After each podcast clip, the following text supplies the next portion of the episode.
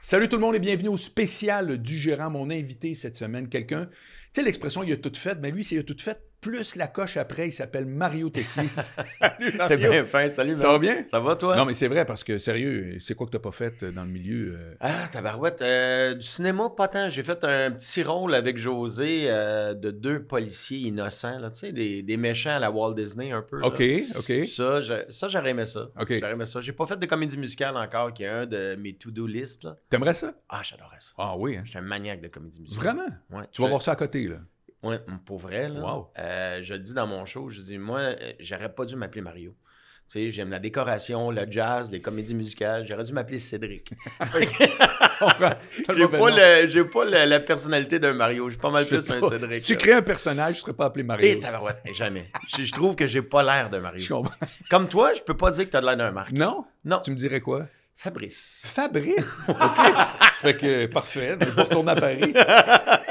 non, mais tu sais, t'es raffiné, t'as quelque chose. Je dis pas que les marques sont Le pas gars raff... qui aime la lutte puis Kiss, c'est vraiment moi, un être... Ra... La première fois que la lutte? Moi, je faisais, je suis un fan de lutte depuis... Arrête! Attends, ma mère, quand, quand, quand j'étais étudiant en droit, pas quand j'avais 12 ans, là, ouais. quand j'étais étudiant en droit, ouais. avant des examens, je réécoutais, réécoutais en VHS des matchs d'Hulk Hogan.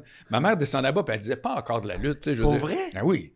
Ok, j'aurais jamais su. Mais à vrai dire, je, quand je dis que j'aime la lutte, il faut faire bien attention. C'est j'aime la WWE. Okay. Parle-moi pas. Il y a du fond des fois qui m'invitent à des podcasts. Hey, viendrais-tu dans un podcast de lutte? Euh, tu sais, on est dans un sous-sol. Mais non, non, c'est ça.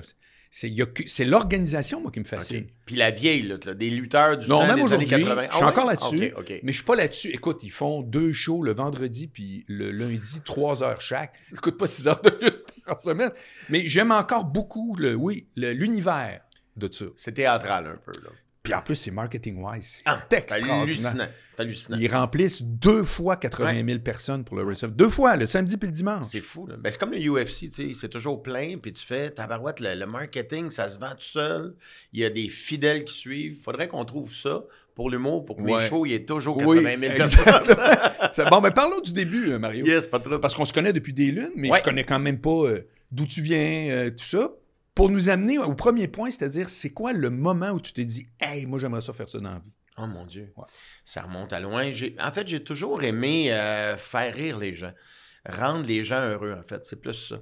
T'avais ça jeune, là. Jeune, jeune, jeune, jeune. Toujours, mais chercher l'attention, mais pas pour être le show-off de la gang, c'est. Ben, j'ai vite compris que l'humour, en fait, de, de, de, rendre les gens bien, ça me faisait du bien à moi. Okay. C'est un peu un métier égoïste. On dit qu'on fait ça parce qu'on aime les gens, mais on est des carencés euh, terribles. En, on a besoin d'être aimés. Puis le fait de, de donner de l'amour aux gens, de, de, de, les faire rire, de les rendre bien d'une situation, par la bande, ça te rend bien aussi. Ouais. Fait que ça, j'ai compris ça jeune, okay. que j'avais ce besoin-là. Tu sais, d'être pas, pas d'être le centre d'attraction, c'est pas ça que j'aime. J'aime pas tant avoir le spot sur moi, okay. mais j'aime rendre les gens bien. Ouais. Puis la, la, vie, appelons ça comme tu veux, il y en a qui vont dire le bon Dieu, les dons qui m'ont été donnés.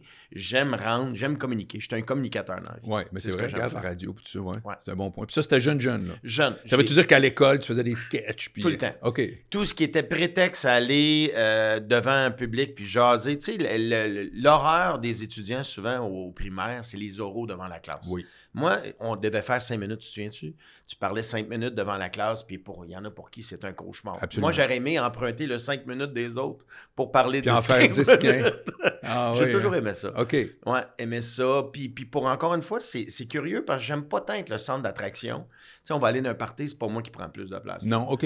Jamais. OK. Jamais, jamais. Mais quand c'est mon spot, j'aime rendre les gens heureux. Puis c'est pas obligé d'être un show. Mettons, tu viens souper chez nous, là, je vais m'assurer qu'il qui manque jamais de rien. Okay. Je veux que tu sois bien. Je veux que les gens soient bien. Fait que dans le fond, avant d'être un... Dis-moi, alors, j'étais en train de... Je vais plus te le formuler comme une question. Est-ce que ça se peut qu'avant d'être un artiste, tu es un entertainer? Tellement. OK. Tellement. Tellement. C'est ça que je suis. Je suis... Euh, j'ai besoin de ça. J'ai besoin de, de, de divertir. De... Je veux pas que ça soit plate. Je veux jamais que ça soit plate. OK. Même quand tu viens souper chez nous, mettons, je reviens à ça, où euh, on fait quelque chose, une activité ensemble, je veux pas que ça soit plate. J'ai comme. C'est comme si ça me revenait de. de, de de m'organiser pour que tout soit le fun. Ouais. Faut pas qu'il y ait de temps mort. Ouais. Faut qu'on s'amuse. T'es responsable de ça. Ouais, je suis comme un géo, moi. Je suis toujours un géo. J'ai Ouais. besoin d'une mission, puis ma mission, c'est de rendre les gens bien. Les Et- gens que j'aime, on s'entend. Ouais, ouais, ouais, ouais, je vais pas arriver à quelque part, mon Dieu, je veux, je veux, je veux. Tu comprends? Mais si je suis dans un endroit où on m'a invité, ou. Si t'es sollicité à le faire. Si je suis sollicité, je vais essayer que les gens soient bien. Et laisse-moi deviner, t'étais comme ça avec tes blondes. Ouais. Je je suis comme ça euh, avec mes amis aussi. Je veux, j'aime. C'est, c'est con, là. Tu sais, j'ai donner, recevoir. Moi, j'aime beaucoup mieux donner que recevoir. Moi, rendre quelqu'un heureux, là, ça me fait plaisir, mon gars. Là, de- OK. j'ai- j'aime ça, des petites attentions, des affaires, je sais pas, j'aime ça. Puis par la bande, encore une fois, s'il y a quelque chose d'égoïste, je vais chercher cette énergie-là, puis je vais me l'accaparer, tu sais, je vais euh, Ouais, ouais, ouais. me l'approprier. Ouais, c'est pas du pur altruisme. là. Non, non, non, non, pas tout. On t'associe pas à Mère Teresa par définition. Oh mon Dieu, Mère Teresa, merci pour la Ben, vieille écoute. référence. Il y a des jeunes qui vont aller googler, ils vont voir une madame avec un Mère linge ouais, la tête. exact. c'est qui? hein? C'est qui, Ah, euh, ouais, c'est bon. Ça Ouais. Fait que là, ça t'amène à quoi? C'est quoi tes premières Euh, armes, en guillemets? Euh, C'est quoi la première mettons, chose que tu fais? Un numéro? Un euh, numéro, euh, hey, tabarouette, je pense que c'est au... c'est dans ma famille. C'est dans ma famille. Au réveillon, là. Au réveillon, euh, j'aimais faire Elvis. Dans ma tête, je l'avais super bien, ouais, ouais. mais je l'avais pas tant. là. mais il me montait sa table. Tu sais, c'était des vieux une pièce en papier. Puis là, mes oncles me donnaient des vieux une pièce en papier pour que je les entertain. J'ai toujours aimé ça. Là, je chantais n'importe quoi. C'était phonétique. là, tu sais. Ouais, je ouais, parlais pas anglais. là. Non. Mais j'imitais Elvis. euh, j'imitais des chanteurs que ma mère aimait. euh, les Dean Martin, les Frank Sinatra, puis tout ça. J'ai, j'ai un côté très crooner aussi. J'aime cette époque-là du showbiz. Et mes premières représentations, ça a été ça devant ma famille, comme tout le monde, j'imagine. là. Oui. Tu fais des petits spectacles à Noël. Mario, compte une blague. Ça, je faisais ça. Après ça, est arrivé au secondaire. Ma rencontre avec José. Dans quelle ville on est, là? est à Ville-la-Salle. OK. Tu viens de la... Ah ouais? Ouais, OK, OK. Ville-la-Salle. Ouais, j'étais un petit OK. gars de Ville-la-Salle. En fait, mes parents se sont séparés jeunes et ma mère tripait sur deux villes, Saint-Jean, Ville-la-Salle. OK. Fait qu'on passait deux ans à Saint-Jean, deux ans à Ville-la-Salle, deux ans à Saint-Jean. Pour vrai, en déménageant total? J'ai jamais compris pourquoi. Elle faisait toujours la même décoration dans chaque maison. J'ai jamais compris. T'étais, Ouais. pareil à l'intérieur. Pareil, il y avait un espèce de salon, elle appelait ça son salon chinois, parce qu'il y avait deux, trois trucs euh, d'influence euh, orientale euh, dans le salon, puis elle, c'est son salon chinois. Il y avait toujours un moitié de mur en, en tapisserie en velours, avec une moulure en bois, puis en haut, c'était peinturé un genre de fuchsia. Elle a toujours eu ça. Wow. Tout le temps. C'est beau, hein? J'entends quelqu'un. C'était... Elle a toujours fait ça, puis elle suivait ses frères et sœurs. C'était une famille très, très proche. Moi, j'habitais avec ma mère, puis je voyais mon père la fin de semaine. Parce que, comme je te dis, ils sont séparés jeunes. Puis euh, mon père, il habitait Saint-Athanas, ça ne dira rien, là, près de Saint-Jean-d'Iberville. Il y avait un camping, fait que je passais mon temps à aller la fin de semaine chez mon père, la semaine chez ma mère. OK. Fait que j'ai toujours fait la navette entre les deux. Mais le secondaire, ça a été le début de, de ce que je fais présentement. Ouais. Euh, rencontre avec José Godet. La- Ah, au secondaire? Au secondaire. Secondaire 2. Ah, je savais pas que ça faisait longtemps de même. Polyvalent de comme cavalier de la salle. J'arrive, puis tu sais, j'étais loud. Mais pas loud, encore une fois, pour prendre... Loud pour... Je veux que les gens soient bien, puis je prends de la place, tu sais. Je, suis là, j'aime euh, crier, parler fort. j'aime ça, mais pas pour... c'est- curieux, c'est pas pour chercher l'attention, mais genre, il y a un party ici. C'est ici que ça se passe. Et là, j'en vois un autre comme moi. L'autre comme moi que je ne connais pas encore, qui crie autant, mais d'un autre coin, il s'appelle José Godet. Fait que vite, vite, nos énergies se sont trouvées. Et puis, euh, on est devenus chums hyper rapidement. Puis là, on allait voir des petits spectacles. Et qui allait à cette polyvalente-là quand on est arrivé? Qui était la vedette de l'école? Il s'appelle Stéphane Rousseau. Ben voyons donc, Rousseau, elle est là aussi? Rousseau, elle est là. OK. Il était en duo à l'époque, Stéphane Rousseau, avec un gars qui s'appelait Dominique Boudreau. Il faisait des shows, ça s'appelait Boudros Rosbot. C'est n'importe quoi. Mais, mais ces deux beaux bonhommes, c'était Ouais. les petites vedettes de l'école, ils faisaient des shows. Puis José et moi, on allait voir ça, puis on se disait, mon Dieu, c'est ça qu'il faut faire. Euh, c'était à l'époque aussi des lundis DA, tu sais, avec euh. Thériault, Meunier, mais au Club Soda. Oui, sur Et- du parc. Exactement. Puis là, il faisait des numéros sur scène. Puis là, on, on regardait ça, puis on disait, c'est ça qu'il faut faire, nous autres, dans la vie. Fait que tous nos samedis soirs, on, on était, on couchait chez un, un chez l'autre. Et puis là, on se faisait des numéros. Dans la chambre à José, dans ma chambre. Des numéros qu'on faisait jamais, en fait. On, OK. on faisait juste monter des numéros. Oui. Des numéros de diapositives qu'on faisait de temps en temps. Avec, Puis euh, à ce moment-là, aucun désir de réellement aller le faire devant du monde? Pas encore. OK. C'est pas encore là. C'était des jeux entre vous autres? C'était des jeux, on se montait des numéros, on les faisait devant sa mère. Sa mère, c'était notre meilleur public. OK. Ouais. C'est drôle, ça. on l'a réveillé en plein milieu de la nuit pour y tester des Pour jokes. vrai? Oh, oui, je te jure. Je te jure. José te dirait. On l'a réveillé en plein milieu de la nuit pour tester des blagues. Et c'est vrai. C'est malade. Puis euh, c'était était vraiment fan de nous autres. Puis là, on a vu qu'on avait une espèce de pouvoir comique. C'était les grosses années de l'improvisation aussi. Fait qu'on s'est mis à faire de l'impro À l'école. à l'école. Euh, on était dans l'équipe d'étoiles. Puis rapidement, on a vu qu'on pouvait faire rire les gens de façon euh, régulière, là, tu sais, parce qu'on était les petites vedettes de l'équipe. Puis ça allait bien, nos affaires. On allait dans les tournois, on gagnait des tournois d'impro.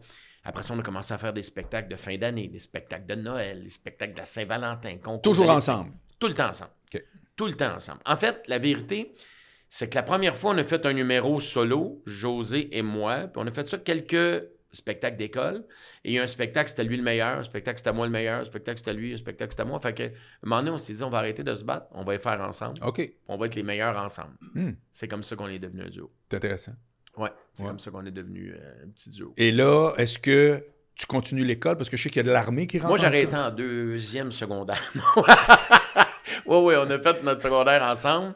Et euh, on a fait euh, les auditions juste pour rire. Dans ce temps-là, c'était encore au Club Soda, José et moi.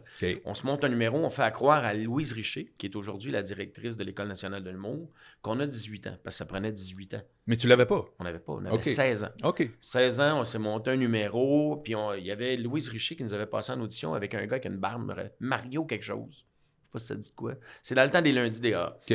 Fait qu'on présente notre numéro, on arrive, et on a des fausses cartes pour notre âge. là. On a des fausses cartes. On a Ouais. 16 ans, Ouais. je pense, 16 ans et demi, genre. Ils nous choisissent pour le numéro. Là, on arrive le soir du. C'était un lundi, comme je te dis. On fait notre numéro. C'est ordinaire comme numéro. C'est ordinaire. Mais ça arrive de temps en temps. Mais tu sais, c'est- nos premières. Êtes-vous dans des personnages ou. Euh, oui, c'est un numéro de diapositive. C'était l'époque où on, tu montrais des diapositives ding et dong. Fait qu'on avait fait quelque chose qui ressemblait à un numéro de ding et dong où ils montrent des diapositives on fait des gags dessus. Bon. Diapositives. Et encore, les jeunes sont en train de Oui. googler Ouais. avec Diapositive. Mère Teresa. Téléphone diapositive. à roulette. Fait que, euh, on a présenté un numéro et dans notre tête, ça, c'était l'accomplissement d'une vie. Parce qu'on est quand même au Club Soda. Hey, mais c'est vrai, c'est pas, On est rien, deux kids là, Ouais. de 16 ans et demi. T'écoutais ça à la télé, puis là, tu vois ça. puis on est là. Ouais. On avait rempli la salle de chum à nous autres, puis euh, c'était comme... On a, je pense que j'ai une vidéo de ça, où on se filme pour se rendre là, comme si on allait jouer au Carnegie Hall. Oui, oui, oui, ça a été nos premières armes. Et ensuite, est est arrivé le cégep. José est en, en administration. Moi, j'étais en sciences humaines, pas de maths, en rien, en fait. Ouais. Fait que j'allais à mes cours. Comme moi. Toi aussi? Oui, oui. Pour vrai? Ben oui, moi, j'ai fait le pire parcours à Québec. Polyvalente Charlebourg, OK. euh, Cégep Limoilou. OK. Fait que quand je suis arrivé en droit, c'était comme, c'est qui lui qui arrive de où? Là? Tout le monde arrive des, des jésuites. Des grandes là, écoles. Oui, zéro. J'ai un deck en cafétéria. Moi aussi, je l'ai. Il n'est pas complété, mais j'ai un deck en cafétéria.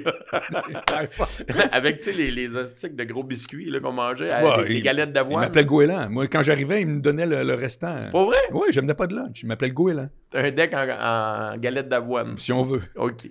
Fait que, euh, on on est dans deux programmes différents, José et moi, et puis on se perd de vue un peu. On se voit juste pour l'impro, puis là, je fais, ça va être ça ma vie pendant trois ans, je vais faire ça. Ah ouais, là, tu... tu- J'ai plus de mission, tu comprends? Ah moi, je suis un gars, j'ai besoin d'une mission dans la vie. Ouais. Faut- je vais faire ce que tu veux, mais j'ai besoin de savoir où je m'en vais. OK.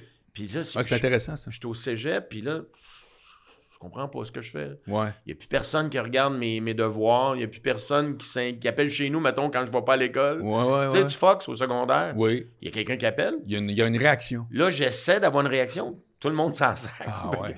Je vais pas à l'école. adulte. Ma mère m'en parle jamais. Personne me pose de questions. Je fais, je peux pas faire ça pendant trois ans.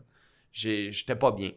Fait que fouille-moi pourquoi. Ça, c'est une réflexion qui arrive tard. Rapidement. Rapidement. Rapidement. Dans les Genre- premières semaines du cégep. Euh, genre, à la deuxième session. OK. La deuxième session, je fais, j'aime pas ça. OK. J'aime vraiment pas ce que je suis en train de faire. Je perds mon temps. Mon seul highlight, c'est mes cours de gym et puis, puis, euh, de l'impro. Mais tu sais, l'impro, c'est deux fois par semaine, puis Ouais, ouais. gym, c'est une fois par semaine. Fait que tout ce qui est autour, finalement. tout ce qui est autour, je trouve ça plate. Je joue aux cartes, je, je fume du pot. Fait que je fais, c'est ouais. ça, ça va être ça ma vie. Fait que euh, je prends euh, le métro et fouille-moi pourquoi j'avais vu le film Platoon d'Oliver Stone euh, qui se passe pendant la guerre du Vietnam. C'était les années où il y avait. Mario, écoute bien, tu- je sais que tu vas dire non, non, tu me niaises. Je te jure que je l'ai réécouté hier. Pour vrai? Je te le dis. Pour vrai? Oh, oui, c'est pas une farce. C'est le Je meilleur film hier. sur la guerre du Vietnam. Oui. Pour vrai? Oui. Mais je l'ai vu. J'ai bien dit réécouter. ouais, mais, tu mais c'est bizarre qu'on se voit aujourd'hui. C'est un de mes films préférés. Ouais, ouais. Préférés. Mais Ouais. bref, je- j'étais influencé par ce film-là. Fait que là, faut aimer- En fait, par deux films. Beverly Hills Cop. Tu vas voir le lien, tu vas dire pourquoi tu me parles de ça? Et euh, Platoon. Fait que moi, dans ma tête, je regarde Beverly Hills Cop et je me dis, je pourrais être policier, mais un policier qui compte des jokes. Tu dis vraiment ça? Oui, oui. Moi, dans ma, moi, dans ma tête, un policier, c'est funny. Fait que. fait que un policier qui compte des. Si tu me disais, j'ai passé un bon personnage pour un show, je ferais OK, mais pour une carrière, ça marche pas. Ouais, mais dans ma tête, tu sais, j'étais un kid. Ah, j'étais un peu tata. Je pense, je sais pas ce que je fais. Puis je vais, comme je te dis, je tripe sur Platon. Je m'en vais au centre de recrutement des Forces armées canadiennes. OK. Ils me montent une vidéo. Je fais l'examen euh, physique, l'examen académique. Je me qualifie pour tous les métiers. Tous les métiers. Tout. Tout. Fait que là, je dis, euh, je vais être policier militaire.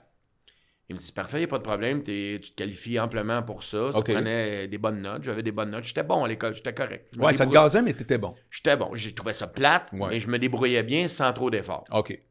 Fait que je me qualifie pour euh, le métier de, de policier militaire, mais il dit la seule affaire, c'est que ce cours-là, la prochaine cohorte part dans un, un an et demi.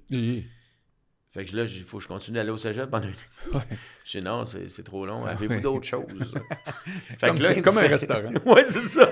Là, il fait, ben, il y a une cohorte de fantassins qui part bientôt, en, en fait, au début janvier. Je dis, qu'est-ce que c'est, fantassin? Fait que fantassin, tu vas googler, tu regardes, ça ressemble un peu à ce que je regardais dans Platoon. Ouais, C'est des gars d'infanterie. exact. Fait que c'est un cours d'infanterie. Fait que trois semaines plus tard, je prends l'autobus de Berry de Montigny. Mon père vient me reconduire à la station d'autobus. Et là, je m'en vais à l'école des recrues de Saint-Jean pour mon cours de recrue. Et après le cours de 13 semaines, j'arrive à Valcartier pour le cours de fantassin. Fait que je suis arrivé, j'ai été trois ans dans l'armée, j'ai fait mon cours de fantassin, mon cours de parachutiste. Après ça, ils m'ont envoyé euh, à Petawawa, où j'étais au premier commando aéroporté pendant deux ans et demi. Tu t'habitais là-bas? À Petawawa. Fait que t'es full bilingue à côté. là. Yes. Yeah. T'as-tu vu, hein? Yeah! Euh, Yeah! y a Non, plus de doute. Non, je me débrouille bien en anglais. Je me débrouille fait que là, t'as fait trois ans d'armée. Ouais. C'était comment? J'ai adoré ça. Ouais? Ouais, j'adorais ça. Moi, j'étais un gars de gang, tu sais. J'aime les projets de gang. Fait que l'armée, c'est tes buddies, c'est ta vie, là. J'ai encore des amis à ce jour. J'ai 52 ans, bientôt 53, puis c'est mes, c'est mes buddies encore. Ah oui, hein? On se voit moins régulièrement, mais on, se- on se parle assez souvent. Euh, dernièrement, j'étais en show à Magog, au Vieux-Clocher. Ouais. Il arrive dans la salle, euh, il doit avoir à peu près 50 vétérans. Ils ont tous leur patch. Ah, j'ai vu sur ton Facebook Je que- capotais. qu'ils t'ont en amené Ouais, une. ils m'ont amené ma veste de C'est vétéran. capoté. J'étais tellement touché. Ben oui, ben C'était oui. tous des vieux chums, plusieurs là-dedans que je retrouvais après des années que j'avais pas revus. Eux autres, ils ont fait leur carrière dans Ils ont fait leur carrière là-dedans. Il y Mm. en a qui sont venus maganer parce qu'ils sont allés euh, combattre, ce que moi, j'ai pas fait. Parce que du temps que j'étais là, il n'y avait, il y avait pas de conflit. là. Ouais. En fait, il y avait la crise d'Oka. Ouais. Je disais ça dans mon premier show. Oui. Tu sais, quand le plus méchant de la gang s'appelle. Lasagne. C'était pas l'Afghanistan. ça va, ça va. Mais j'ai des amis qui sont vraiment allés au front en Afghanistan, sont allés en Som- en Somalie. Puis ils revenaient maganer par Ouais. définition? Non, pas par définition, mais souvent, tu sais, parce que le, le commando, les fantassins, le- le- l'unité à laquelle j'appartenais, c'était les, les- les premiers sur le terrain. OK. Donc, tu vois pas nécessairement des, des belles choses puis des choses que tu es supposé de voir. Fait que veux, veux pas, même si tu es formé pour ça, Oui. formé, t'entraîner puis le voir en vrai et vivre l'atrocité de la guerre, c'est deux choses. Ah oui. hein. Fait que j'ai bien des chums qui sont revenus euh, très maganés. Ah. OK, puis pas nécessairement juste physique, c'est ça? Non, non, ben mentalement. C'est, OK. Tu sais, mentalement. Il y en a. C'est des oui, traumatismes. des- oh oui, à vie. Il y a Oh, des wow. traumatismes qui sont là à vie. C'est pour ça que souvent, maintenant, quand je peux faire quelque chose pour les vétérans, ils me demandent souvent d'être présent à des trucs. Puis Ben quand oui. je peux, je le fais. Ouais. C'est important parce que je trouve qu'on ne met pas assez d'enfance sur l'importance de, de ces gens-là, des sacrifices que ces gens-là font, hommes et femmes. hein, parce que là, je parle des gars, mais il y a autant de femmes. Ben oui, ben oui. Il y en a plein. là. Hmm. J'ai beaucoup, beaucoup de respect pour ces gens-là. OK. Ça fait que là, donc, tu reviens de l'armée. Ouais, Et ça, reviens- pour quelle raison? Euh, parce que je me dis, bon, je l'ai fait, c'est trois ans, mais encore une fois, je me dis, c'est pas ça que je veux faire. Je veux faire rire les gens. Donc, ce que tu aimais, c'était, la, la- appelons ça, ça fait qu'elle mais la camaraderie. C'est en plein ça. Mais le, la job. mais je faisais rire tout le monde là-bas. Là. Pas vrai? Tout le temps. J'étais OK. clown, je te relirais des, mes lettres de service. Ben, Oui. J'ai tout gardé ça pour. Peut-être que mes filles un jour regarderont ça.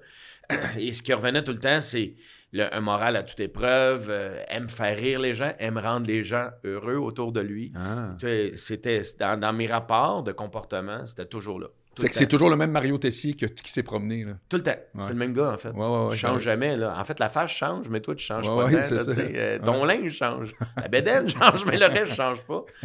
mais en sortant, la- le dernier six mois, je reprends contact avec José. José Godet, Hmm. Mon ami des grandes gueules. Genre des mois de temps, pas de nouvelles? On se parle de temps en temps. On se parle de temps en temps, mais. Mais ça n'a rien à voir avec avant. Là. Oh non, non, ben non, parce que, tu sais, comme on a des vies différentes. José, euh, à ce moment-là, par un concours de circonstances, c'est un gars hyper débrouillard. Excuse-moi, je suis comme un chat dans la gorge. Et euh, on parle d'une gorgée Ben oui, ben c'est de oui. l'eau, hein? C'est de l'eau. Quand c'est blanc, transparent, là, pour règle générale, c'est de l'eau. Ça pourrait être de la vodka, mon chum. Ah, Je t'ai déjà vu dans des endroits où c'était pas de l'eau qu'il y avait dans des tu as verres. bien raison. Oui. c'est on n'a pas le droit, si tu veux. Mais euh, bref, on a commencé à se revoir, José et moi, et on s'est dit, est-ce qu'on se donne une vraie chance? Ça a toujours été notre rêve. Fait que de fin de semaine, quand j'avais des permissions, Qui qui initie un peu ça, cette idée-là? nous deux. En même temps. Nous deux en même temps, on se revoit, puis la chimie opère. OK, c'est genre, hey, on fait tout quoi avec ça? Là? Ouais. Pour vrai, là. Parce que cette chimie-là que j'ai avec José, tu sais, comme là, ça fait des années qu'on n'a pas travaillé ensemble, là, mais si la minute qu'on se voit sur un projet, ça recommence tout de suite. Ça repart direct. Tout de suite. c'est, ça s'explique pas. C'est mon frère cosmique. Fait qu'il y a comme une chimie, une complicité qui est là, qui sera là à vie, j'ai l'impression. Ouais, ben oui. Fait qu'on se dit, on le fait dessus. Lui, à ce moment-là, il est attaché de presse du premier ministre Robert Bourassa, M. Bourassa, OK. José Godet. Attaché de presse. Non, je peux figurer. Ouais, mais C'est un gars que je vois très bien qui permet. C'est un gars qui connecte. Ouais. C'est un connecteur, là. Fait un débrouillard, Ouais. grande gueule, Oui. prendre la place, hein, va t'arranger ça. Oui. Sais, Il Laisse-moi y a un côté un... vendeur. Hein? Laisse-moi faire un appel. Ouais, ouais. José, c'est laisse-moi faire un appel. Fait on se revoit dans cette période-là, puis on commence à écrire un petit numéro comme ça. Puis il y a les auditions juste pour rire. Tantôt, je te disais, auditions juste pour rire, c'était pas ça, c'était les Lundi lundis dehors. juste pour rire. Là, c'est les auditions juste pour rire. C'était la grosse affaire. C'était où? Euh, c'était. On se promenait un peu partout. Un peu partout au Québec. Ah bon? Mais euh, on fait le numéro euh, au Club Soda à Montréal. OK. Et on finit deuxième. On finit deuxième au Québec là- là-dessus. Un- ce numéro-là était bon. Ce numéro-là était bon. Fait que là, ça déboule. On a une invitation à faire juste pour rire à l'extérieur cet été-là. OK. Et quand on fait notre numéro, Lise Dion vient nous voir après le show, euh, qui était là, parce que Lise comment, est en pleine ascension, puis elle dit Hey, il y a quelque chose dans ce que vous faites. Il y a, y y de quoi. Vous devriez vraiment pousser dans cette direction-là. Et Louise Richer, qu'on retrouve des années plus tard, vient nous voir après notre numéro à Juste pour rire, puis elle dit Pourquoi vous essayez pas de faire les auditions de l'école de l'humour? Nous autres, on a juste essayé de se donner une chance une fois. Ouais. Fait qu'on fait, on se prépare un autre numéro, les auditions de l'école. Là, il y a plein de gens. À ce moment-là, l'humour est en pleine ascension aussi. Ouais. Tout le monde veut devenir humoriste, moins qu'aujourd'hui. Aujourd'hui, tu donnes un coup de pied sur un arbuste, il en sort six. Oui. là, mais il y en a, il y en- a, puis tant mieux, c'est parfait. Là, il y en a en tabarouette. C'est vrai? C'est incroyable. Tout, tout le monde a un show. Tu sais, quelqu'un dit euh, je suis en rodage présentement. Ah, c'est toi! Je me demandais c'était qui qui est en rodage. Tout le monde est en rodage. Anyway. Fait que, C'est euh, vrai, pareil. C'est vrai. c'est tellement vrai. Là. Ouais. Ça, pour un podcast. T'es soit Oui. en rodage ou t'as un podcast. Oui, c'est ça. Sinon, tu peux être aussi en Somalie. Oui. Mais c'est Oui. c'est un, deux ou trois. Ou t'es un chef, tu fais des recettes sur euh, TikTok. Mhm. C'est- C'est les trois choix qui s'offrent à toi maintenant. Mais bref, on, on- on fait ce numéro-là. Et là, ils nous demandent de faire les auditions de l'école de l'humour. Ils nous choisissent contre toute attente. Parce que c'était le premier duo qu'ils prenaient dans l'histoire de l'école. Vraiment? Premier duo. OK. Ouais. Puis ils nous posent la question, on arrive à la table, encore devant Louise, il y a plein de comédiens, tu sais, comment ça fonctionne, il y a une espèce de panel qui te regarde faire ton numéro, Ouais. puis après ça, ils te questionnent à savoir euh, tu- vous- pourquoi vous voulez faire ça, qu'est-ce qui vous alimente, pourquoi vous avez le goût de faire ça? Nous autres, on pense qu'il y a quelque chose, mais on doit vous poser la question, vous faites quoi si on en choisit juste un des deux? Oh. Nous autres, sans même se consulter au-dessus de nos affaires, comme si ça allait bien, nos trucs, là. On vient pas. On a d'autres projets. Ah oui. on avait fuck out. T'as ouvert ta petite mallette. Ouais, c'est ça, mais on n'avait rien. Ben non.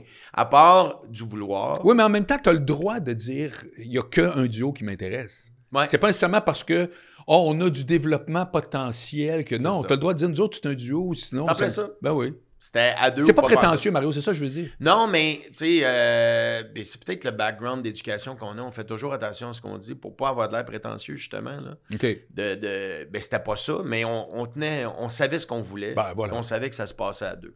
Fait qu'ils nous ont pris. On a fait l'école de l'humour. Donc, année- toute l'école, vous étiez un vrai duo, c'est ça? Vous un avez vrai fait duo. des Ils ont sketchs à essayé de nous séparer une session. Ça a été une catastrophe. Ouais. Ouais. C'était Ah. l'année, on était dans la même année que Peter McLeod, OK. Dominique et Martin. Hmm. Euh, Qui eux autres n'étaient donc pas un duo. Non, ils se sont formés à la fin de l'école. Ouais, Martin l'avait dit ici. Ouais, ils se sont Exact. formés à la fin de l'école. Euh, de- Martin faisait un numéro, euh, son gars de campagne, parce qu'il vient de la campagne, il vient dans le coin de Il vient de Louisville. Louisville. Et Dominique faisait Jésus. OK. Jésus, il manque un œil. tu sais, fait que- OK. il faisait ça, puis on était, on était des grands, grands chums à l'école. Ouais. Ouais. Et curieusement, à l'école, tu sais, il y a toujours des, des chouchous, des préférés. Je peux te dire que Peter, Dominique et Martin, José, Mario, on n'était pas dans les chouchous. Non. Non, on n'était pas dans les chouchous de l'école. OK. On se faisait souvent dire, ils nous le disaient pas, mais dans leur tête, c'était pas nous autres qui étaient pour passer. Pourquoi tu penses? Parce que tu nommes trois qui ont très bien réussi. Ouais, ouais, mais curieux, je te jure, ceux qui, mettons, s'il y avait eu à miser sur quelqu'un, il n'y avait aucun de ces noms-là sur lesquels il aurait misé. OK. C'est drôle, hein? Ouais. Ils ont misé complètement sur d'autres mondes qu'on n'entend plus parler du tout, du tout. Puis peut-être qu'ils ont décidé de faire autre chose aussi, Ouais, ces ouais. gens-là. Mais on faisait aussi des spectacles, nous, pour gagner notre vie, José et moi, dans un bar. Puis ça, l'école n'aimait pas ça. Oui. Parce que, D'ailleurs, c'est là qu'on s'est rencontrés. Exactement. Tu te souviens de ça? Oui. Dans une... C'était une cuisine en arrière. Moi, j'accompagnais Anthony, j'étais son gérant. Oui. Puis je me souviens que vous étiez présenté à ce moment-là. Salut, hey Marc, t'as l'affaire. Puis... Ouais. Oui, c'était une cuisine de. Ça doit être, on doit être dans le genre de, de, de, de- resto de salle de réception. Là. Oui. Et- Vous faisiez la première partie d'Anthony. Exactement. Je- hey, ça m'avait tellement marqué. Je le trouvais tellement bon. Ben là. oui. On le trouvait écœurant, puis on le trouvait beau, bien habillé, chic. Puis c'est lui qui nous a montré ça, parce que nous, on arrivait toujours sur scène trop bien habillé pour un humoriste. là. OK. Tu sais, maintenant, c'est plus la mode, on arrive plus là. Mais nous autres, on arrivait en habit, tu sais, on Ah arrivait... ouais, ah ouais. Parce qu'Anthony était comme ça. Ouais. Il était chic quand il arrivait. Je me souviens, il y avait une boucle de ceinture, c'était comme un- une boucle de char, tu te souviens-tu? Oui. Et ça, absolument. ah, il est bien! Oh, Il y avait toujours des, des beaux bijoux. Je, ah, je veux être Anthony. Ouais. tu sais, fait Ouais. qu'on a, on a commencé comme ça. Puis euh, je me souviens de ce, que- de ce show-là qu'on a fait. Il y avait des ballons, tu sais, un corpo de marde. là. Il y avait comme des ballons sur scène et je me souviens qu'Anthony avait déliré pendant à peu près 15 minutes sur les ballons. Juste là-dessus. là. Juste ces ballons. Mais euh, ouais, ça a été nos, euh, nos premiers vrais contrats, ça. C'est que là, l'école finie. T'as-tu fait la tournée juste pour rire? Elle existait-tu à ce moment-là? Euh, c'était pas une grosse tournée. Tu sais, les jeunes aujourd'hui de l'école, ils sortent de l'école, ils font une vraie tournée, tu sais. Euh, nous autres, on avait fait genre 8-9 spectacles. OK. Mais il n'y avait pas de soirée d'humour comme aujourd'hui. Non. Sais, maintenant, euh, quelqu'un sort d'école, t'as as un 15. Ben, Olivier. Ton- Olivier qui, qui- qu'on entend. Là, qui- Olivier, tu peux jouer quoi, euh, 15 fois par semaine, si tu veux? Exact. Ouais, c'est- cette semaine, j'ai 7 shows en 6 soirs. Voilà. C'est La malade. tournée de l'ENH, maintenant, c'est une trentaine de shows à peu près. là. Pour vrai? Ouais. C'est fou aussi. Tu sais, moi, je les trouve très bons, hein, les, les jeunes humoristes. Vraiment. Et rapidement. Ouais, Ben, ils sont bien plus vite bons que nous, on pouvait l'être. On pouvait pas jouer. c'est ça. Tu sais, il y avait la grosse soirée au Dagodaire avec Mario Grenier. Oui. J'ai-tu dit au Dagodaire? Au Dagodaire. Non, mais le je t'aurais bon pas, roi je t'aurais- Dagodaire. je t'aurais pas repris. Bon, Mario. Désier. Mario Désier au Dagodaire. Et il y avait ça. Il y avait le... Chez Maurice. Oui, à Saint-Lazare. Il y avait ça. Qui encore aujourd'hui, je sais pas si aujourd'hui elle roule. Je sais pas, ça roule ça encore? Ben, ça joue, mais c'est plus ce que c'était. Parce que, ah, OK, mais parce que pendant des années, ça a été la Ça- soirée. la là. soirée. Il y avait comme 400 personnes. C'était malade. On gagnait un cachet qu'on allait flober en boisson en arrière tout de suite après. là. Voilà. Ouais. Comme au Dagodaire, d'ailleurs. Comme au Dagodaire. Eh boy. C'était ça. Personne Ouais. gardait son cachet au Dagodaire. Personne.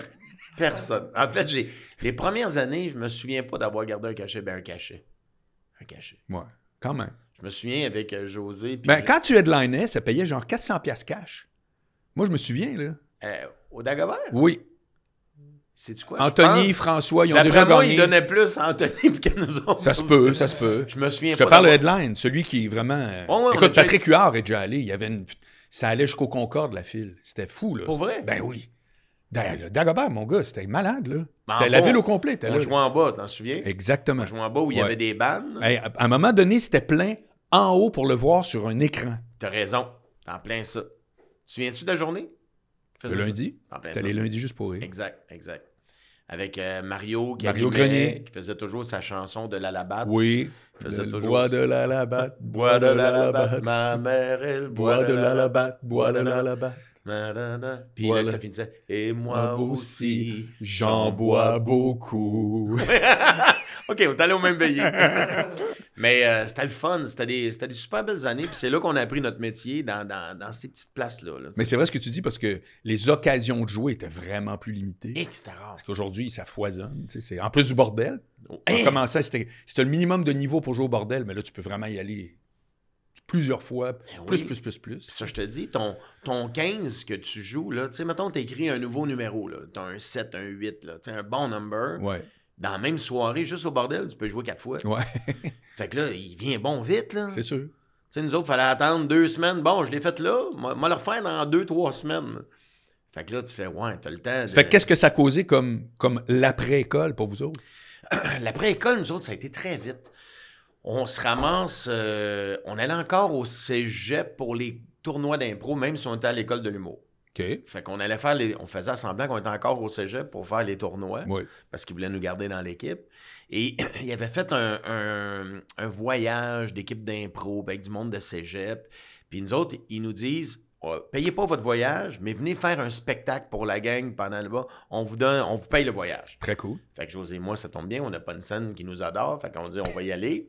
On fait notre spectacle à un moment donné sur la plage, là, tu sais, des conditions euh, ridicules, avec un colada à guise de micro, je sais Bon. pas trop.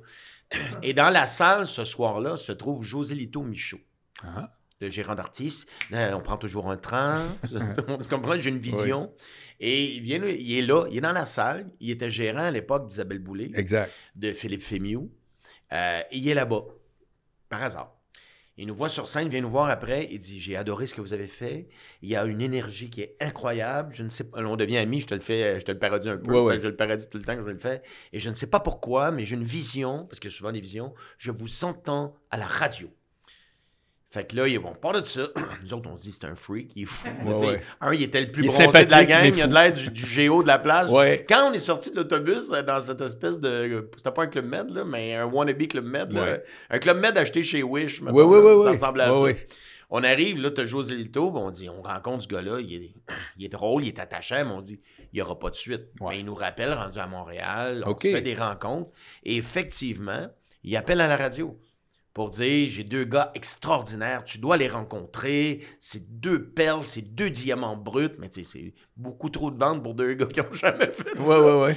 T'avais jamais fait même pas une once de radio, Même d'ailleurs. pas, même pas proche. Je savais même pas à quoi ça ressemblait un micro de radio. Ouais. Aucune idée. fait qu'il il est tellement persuasif qu'il nous a une audition, euh, en fait une rencontre avec Yves Guérard, qui est le fils de Yolande Guérard. Hein, les jeunes, vous irez encore googler. Hein, un monstre des communications. Et Yves Guérard, c'est le big boss. C'est- C'est c'est vraiment le gars par qui ça passe. Ça s'appelle au- comment à ce moment-là? C'est pas Énergie? C'est CKMF. C'est KMS. C'est KMF. OK. Ça appartient à Radio Mutuelle, euh, Ouais. Paul-Émile Bond et Normand Beauchamp. Beaucoup plus familial que ce que c'est rendu aujourd'hui, les grosses Ben, corporations. c'est de belle maintenant, c'est sûr. C'est gros, là. C'est gros. Mais avant, il y avait encore un aspect très familial. OK. Fait qu'on va dans le bureau de ce monsieur-là. Il, il dit Tu dois rencontrer ces gars-là, mais en même temps, on n'a rien à y proposer. là. à part l'énergie de deux kids, on arrive là avec des shirts jeans coupés. Euh, c'est beaucoup trop fatigant et énervé pour les, le, le reste de l'équipe. vraiment, on est gossant parce que. Mais c'est comme une boule, une boule d'énergie qui arrive. Et on y fait un pitch dans le bureau avec José Lito qui est là pour aider ce pitch-là. Il comprend pas trop ce qu'on fait, mais il y a des affaires sur son bureau. Je me rappelle, il y a une bouteille de Windex, puis il y a, comme une figurine de je sais pas quoi. Et on, on fait, on fait des voix, on fait des affaires. Puis il comprend pas ce qu'on fait, mais il dit J'aime l'énergie que vous avez. Je vous donne trois semaines pour me préparer un démo. On est un été, il fait chaud, mon gars. Un des plus bels étés que j'ai vu dans ma vie. Il doit faire 34 à tous les jours. On n'a rien vu de cet été-là. À partir du moment où on a trois semaines pour écrire un démo, là, on s'installe dans notre cuisine par- parce qu'on restait dans un euh, 4,5 Là, avec tu coloc? José, moi et son frère Richard. OK. Fait que là, on est assis, puis on dit, bon, on- un démo. Mais c'est quoi un démo? Hmm. On fait quoi? On part de où? fait que là, tout ce qu'on savait, c'est ce qui avait fonctionné à la radio. Stéphane Rousseau. Puis on, euh, euh, il y avait euh, qui qui avait fait ça? Il y avait les, les Pistons, il y avait Patrice Lécuyer qui avait fait ça, Michel Lafrance, à l'époque, le zoo, le, le zoo à Québec, la Ben oui. jungle. Fait que là, on dit, qu'est-ce qui a fonctionné à la radio? Puis là, on- on Dans le registre de l'humour. dans le registre de l'humour. Excuse-moi. Et là, on voit que c'est les personnages. Il y a quelque chose qui revient souvent, c'est les personnages. Mm. Fait qu'on se dit, OK, il faut faire des personnages. Comment on fait ça? Et là, on regarde, on, a- on se met à analyser les personnages qui ont fonctionné, puis on essaie de comprendre pourquoi. Ils ont des ri- ritournelles qui reviennent toujours. Ah, mon Dieu, contente, contente, contente. Tu sais, euh, à Québec, il y en avait plein aussi, plein. de référents qui revenaient tout le temps. Fait que les gens adoptaient des personnages parce qu'il y avait des trucs récurrents qui revenaient. Des gros personnages. Fait Ben, dit- chaque lutteur a ce qu'on appelle son catchphrase. c'est en plein ça. Ben, chaque personnage a sa catchphrase. Ouais, aussi, ouais, ouais, Tout le temps, tu sais. Oncle Georges, c'est Allô, toi! Exact, exact.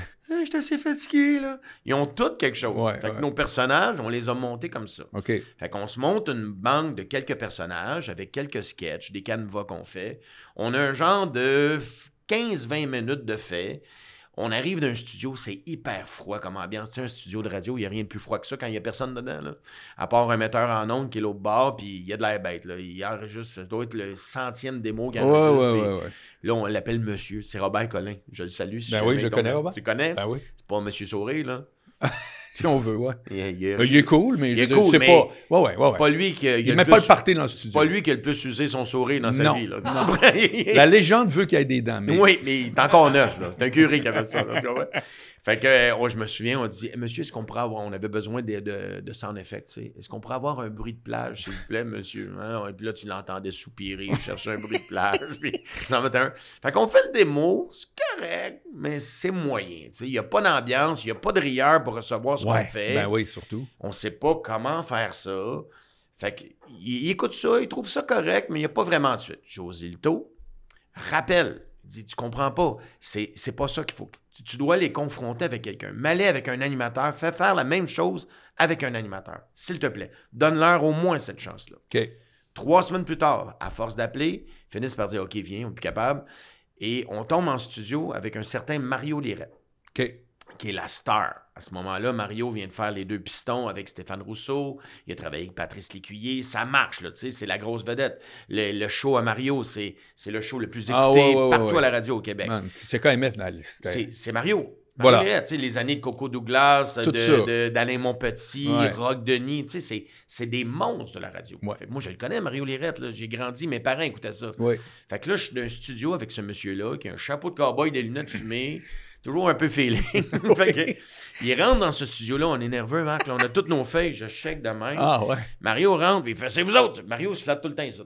Pas vrai? Ouais, tout le temps, je sais pas pourquoi. Je sais pas. Il se flatte tout le temps. C'est vous autres, ça, les deux petits comiques. Fait que là, si on a nos feuilles, deux kids, là. J'ai j'ai 21 ans, là. Je suis comme ça. Et il dit Si vous passez au travers de mon oncle, vous allez avoir une job aujourd'hui. Fait que là, on commence à faire nos. On le vous voit. Tu, sais, tu vous vois Mario Lérette, là. Et on fait des personnages, puis on le vous voit, là. Tu sais, c'est c'est ordinaire, un peu. Ouais. Et un moment donné, il dit Non, non, laisse faire tes feuilles. Fais-moi rire. Faites-moi rire. Puis il dit Insultez-moi, dites-moi ce que vous voulez. Nous autres, on a vite compris quand il a dit Insultez-moi, puis dites-moi ce que vous voulez. Fait Il y a une porte qui est ouverte. Écoute, on l'a ramassé, on s'est mis à faire le démo, puis là, c'est devenu drôle. Ah, ouais. Parce qu'on n'était pas juste dans les textes, on était dans notre énergie de qui on est. Oui. Puis tu nous as donné carte blanche, je dis fais ça. Fait qu'on fait le démo, ça va vraiment. Quel genre d'insulte tu as fait, là? Ah, tout. Mais on savait qu'il y avait des problèmes d'alcool. Fait qu'on Ouais. est tombé là-dessus. on a tout ce qu'on voyait. tu sais, tang, tang, tang. On le ramassait puis on faisait du bar. Fait que tu nous as donné la permission Oui. d'aller là-dedans. Oui. On m'a donné ce que tu veux. OK. Puis il riait? Hein? C'est un. Crampérette, là. Un grand public. Un grand public. Mario était bon avec les humoristes. Ça prend quelqu'un d'habile pour servir un humoriste. Ouais. Pour mettre la table. Ouais. C'est pas tout le monde qui est capable de faire ça. Je te suis. Mario était écœurant. Il l'a fait très, très bien avec Patrice Lécuyer. Patrice, il a eu une popée carrière, je pense. Ouais, ouais. Tu as vu ce qu'il a fait avec Rousseau aussi? Ouais. Tu sais, Stéphane était déjà Stéphane, mais Mario a rendu Stéphane une méga vedette. OK. Mario avait cette force-là. Bref, on sort de ce démo-là, on sort du petit studio. Il dit au boss, qui s'appelle Robert Baudry, un gars de Québec aussi, il fait Robert, j'amène les deux petits cas en ondes. Fait que là, nous autres, on fait quoi? Live, la même journée. Ouais, je les amène en ondes. Fait que là, le boss, il dit Mario, personne ne les connaît. Laisse-moi aller, ça va être correct. Fait que là, on arrive dans le drive. OK, on n'a jamais fait de radio de notre vie. La première fois que j'ai vu un micro, c'est dans le studio où je viens de faire le démo. Oui. Là, on arrive dans le retour le plus écouté. Il ouvre la Switch, puis j'ai deux comiques avec moi, deux jeunes qui commencent, vous allez en entendre parler, blablabla. On vient de faire un démo, il explique au public ça. Oui. Et tout ce qu'on a pris trois semaines à écrire, le démo, le 15-20 minutes de joke, on le brûle là, au complet. Là, il arrête pas de faire. C'était à l'époque où on faisait sonner des téléphones pour parler au téléphone, Tout. des portes qui rouvraient, puis on faisait des personnages avec des musiques. Il arrête pas d'ouvrir des, des portes, mettre des bruits de téléphone. On brûle tout, tout ce qu'on écrit. Euh, Fait que là, on ça marche, ça marche. Là, on voit plein de monde dans les fenêtres, tu sais, dans les studios de radio. Ah, ouais. Réaction même dans le studio. Dans le studio. Fait que là, on fait. Aïe, aïe. On a un public, il y a quelque chose. Fait que nous autres, dans notre tête, c'est parti. Ouais. Notre carrière est là. Un, je viens de parler à la radio. Fait que nous autres, dans notre tête, on sort au coin Papineau, René Lévesque, tout le monde nous connaît, là. Ouais, ben oui. C'est tout de suite, c'est Ouais. instantané. Ouais, ouais. Évidemment, personne ne nous en parle. mais- fait qu'on fait ça, on attend quelques semaines plus tard et on reçoit un appel du directeur des programmes, Yves Guérard, qui dit euh, Ça vous tente de faire de la radio? On aurait une émission pour vous autres, vous seriez les deux humoristes. L'émission va s'appeler Les Grandes Gueules. Et Hey, D'ailleurs, votre, votre duo s'appelait comment à ce moment-là? Les Amuse-Gueules. Ah ouais, OK. C'est bon, hein? Ouais, Les Amuse-Gueules. peu importe. On avait une cassette pour rentrer sur scène, on faisait des numéros. Écoute bien ça, tu vas voir comment c'était bon. C'était François Léveillé qui nous avait fait ça dans son sol. Les ans, les amumus, les amusants, les amumus. Amuse quoi, amuse qui ça? Les amuse-gueules! De la merde, man. On fait un show, un moment donné, Martin Petit est là. Martin commence aussi, mais il est plus connu que nous autres. Puis euh, il vient nous voir, tu connais, tu sais, Martin qui pince sans rire au bout. Il Ouais. dit... euh, ça, là, les ans, les amumus, là. il dit... euh, Êtes-vous bien attaché à ça? Je dis, c'est pas bon, hein. c'est vraiment de la merde. Ah, c'est drôle. Ça- mais c'est Martin qui a fait que. Ah oui, le call a- final. Il nous a amené. Il dit, un, je suis pas sûr du nom, puis euh, je suis pas sûr, vraiment pas sûr de Du votre jingle. fait que, euh, on commence à faire de la radio avec les grands gars. Il y avait Michel Lafrance, qui était là, qui était un humoriste qui faisait Natacha dans le temps. Ça te dit rien, hein? Non. C'est un humoriste de cabaret, là. Vraiment très, très cabaret. Mais dans le temps, l'humour à la radio, c'est. Tu prenais, tu prenais une blague de- d'un livre de blagues, tu le faisais en personnage, puis tu faisais ce gag-là. Là. OK, OK. C'était ça de la radio. Là. Ok. Beaucoup, beaucoup dans ce que lui faisait. Ouais. C'était correct. Mais nous autres, on écrivait nos trucs. Fait qu'on fait de la radio avec eux autres. L'émission s'appelle Les Grandes Gueules. Et très rapidement, on devient connu comme les deux kids des Grandes Gueules. Ouais. Ce qui fait que très vite, genre un an et demi après, on a décidé de laisser tomber le nom Les Amuse-Gueules. Vous savez, tout le monde nous appelle les deux kids des Grandes Gueules. C'est ça. C'est comme ça qu'on est devenus les Grandes Gueules. Wow. Et que là, ça, ça commence à quelle année? On est en 92. 92. Quand est-ce que tu te rends compte que là, ça punch pour vrai, cette émission-là? là?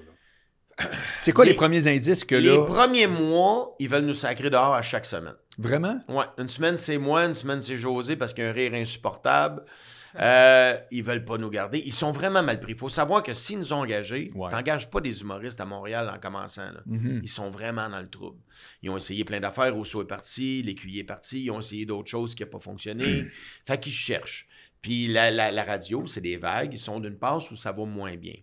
Fait que nous, ils prennent une chance avec nous autres. Ça nous coûtait quasiment de l'argent à travailler. Fait qu'on fait ce, ce premier sondage-là. Et je te jure, on entend les rumeurs qui veulent nous congédier tout le temps.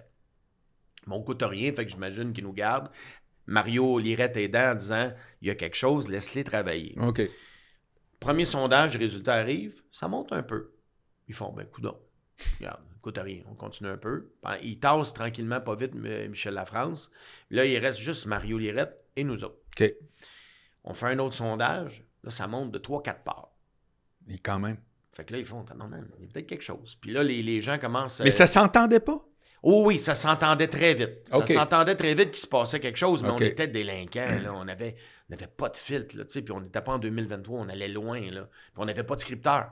Fait qu'on travaillait jour et nuit. là. Jour et nuit. là. Pour vrai? Tout le temps. Tout le temps, parce que personne nous aidait. Hmm. faut que tu livres à chaque jour à peu près un 7-8 minutes de blague. Hmm. Fait que qu'est-ce que tu penses que tu fais? Tu fais juste ça? Mais en même temps, j'ai j'ai 21 ans. Je Ben m'en oui. fous, j'ai pas de vie. C'est C'est ça ma vie. Je fais juste faire ça. là. C'est sûr. C'est quoi la plage horaire? La plage horaire, c'était le retour à la maison. Tu faisais encore 4 à 6. hein? 4 à 6. ouais. C'est une des, sa- des, des rares stations où, à moins que tu vas me dire non, le musical, c'est toujours le même, qui fait pas un 3 à 6. En radio parlé, moi, c'est toujours 3 à 6. On a eu 3 à 6 après. OK. De- au fil des années, là, nous autres, on a commencé à 3, on a commencé à 4, OK. on a commencé à 2,5, 14,55. On- J'ai fait pas mal, mais j'ai toujours été dans le retour. Ouais. Tout le temps, Ouais. tout le temps, tout le temps. OK. Je pense que j'ai l'énergie de quelqu'un dans le retour aussi. J'ai cette énergie-là, ça doit être pour ça qu'ils nous ont mis là. Mais là, après ça, ça devient un phénomène. Ça monte, là, ça monte, puis là, les, les gens nous en parlent, puis ça commence à être gros, là. Ça commence à être gros, ils tassent Mario Lirette, à un moment donné. On sait pourquoi? Euh, il y avait des problèmes personnels, Mario. euh, C'était dur à gérer. Était pas, pas... Ouais, mais Mario... Oui, mais il l'a toujours été, je pense. Mais c'est un grand, grand, grand talent. Moi, je pense que c'est un des plus grands communicateurs que j'ai rencontrés dans ma vie. Ah ouais? C'est. Mais tu sais, si- j'y ai déjà dit en plus, je, je dirais. Si en plus il avait été travaillant, là, mettons, là, Ouais. mais il n'y avait pas besoin. Tu sais, C'est on- ça. Ces gens de gars, là, on est en train de parler, on parle de n'importe quoi, blablabla, blablabla, blablabla, puis on n'est pas en onde, là. Tu sais, on jase de n'importe quoi. Ouais, hier soir, c'est au restaurant. euh, euh, Mario, dans toit d'un. Alors, là, il part. Puis on aurait dit que cette intervention-là était prête depuis six mois. Ouais. Il n'y a jamais d'hésitation. Il est drôle, il est vite. C'est ça, Mario Lirette. Ouais, ouais, Fait que ouais, bref, il- tasse. Euh, on travaille avec euh, Christian Tétrault. Oui.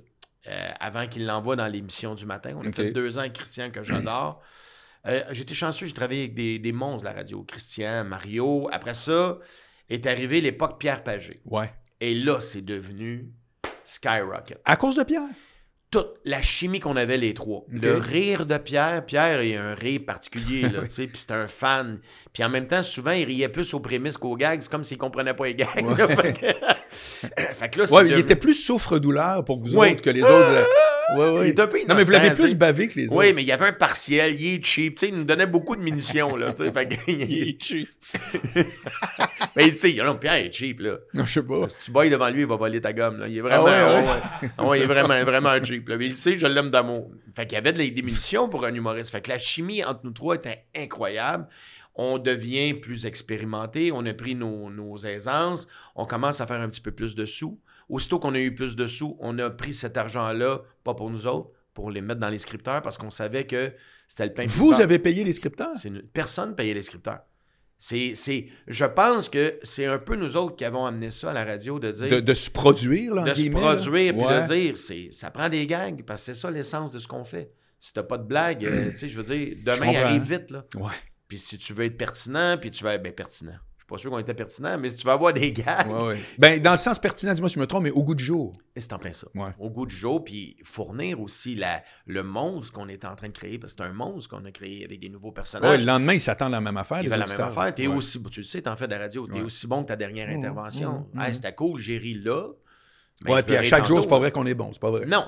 Mais c'est ça qui est le fun de la radio. Parce que si tu te plantes là, je peux me reprendre dans 5 minutes. Exactement. Parce que sur scène, si tu te fais mal, ça fait plus mal. mal. Ça fait mal. Tu sais, à la radio, bon, c'est, de la, c'est une quotidienne. Sais, le monde, il passe à autre chose. C'est ça. Ils sont pas là, captifs. en Ils ont train pas payé dire, non Vas-y, plus. c'est à ton tour. Ils ont pas payé. Ouais, en plus. Ils n'ont pas payé. Ouais. Fait que là, tu sais, c'est une autre plus dynamique. permissif. Ils te font confiance, ils ont appris à te connaître, mais bref.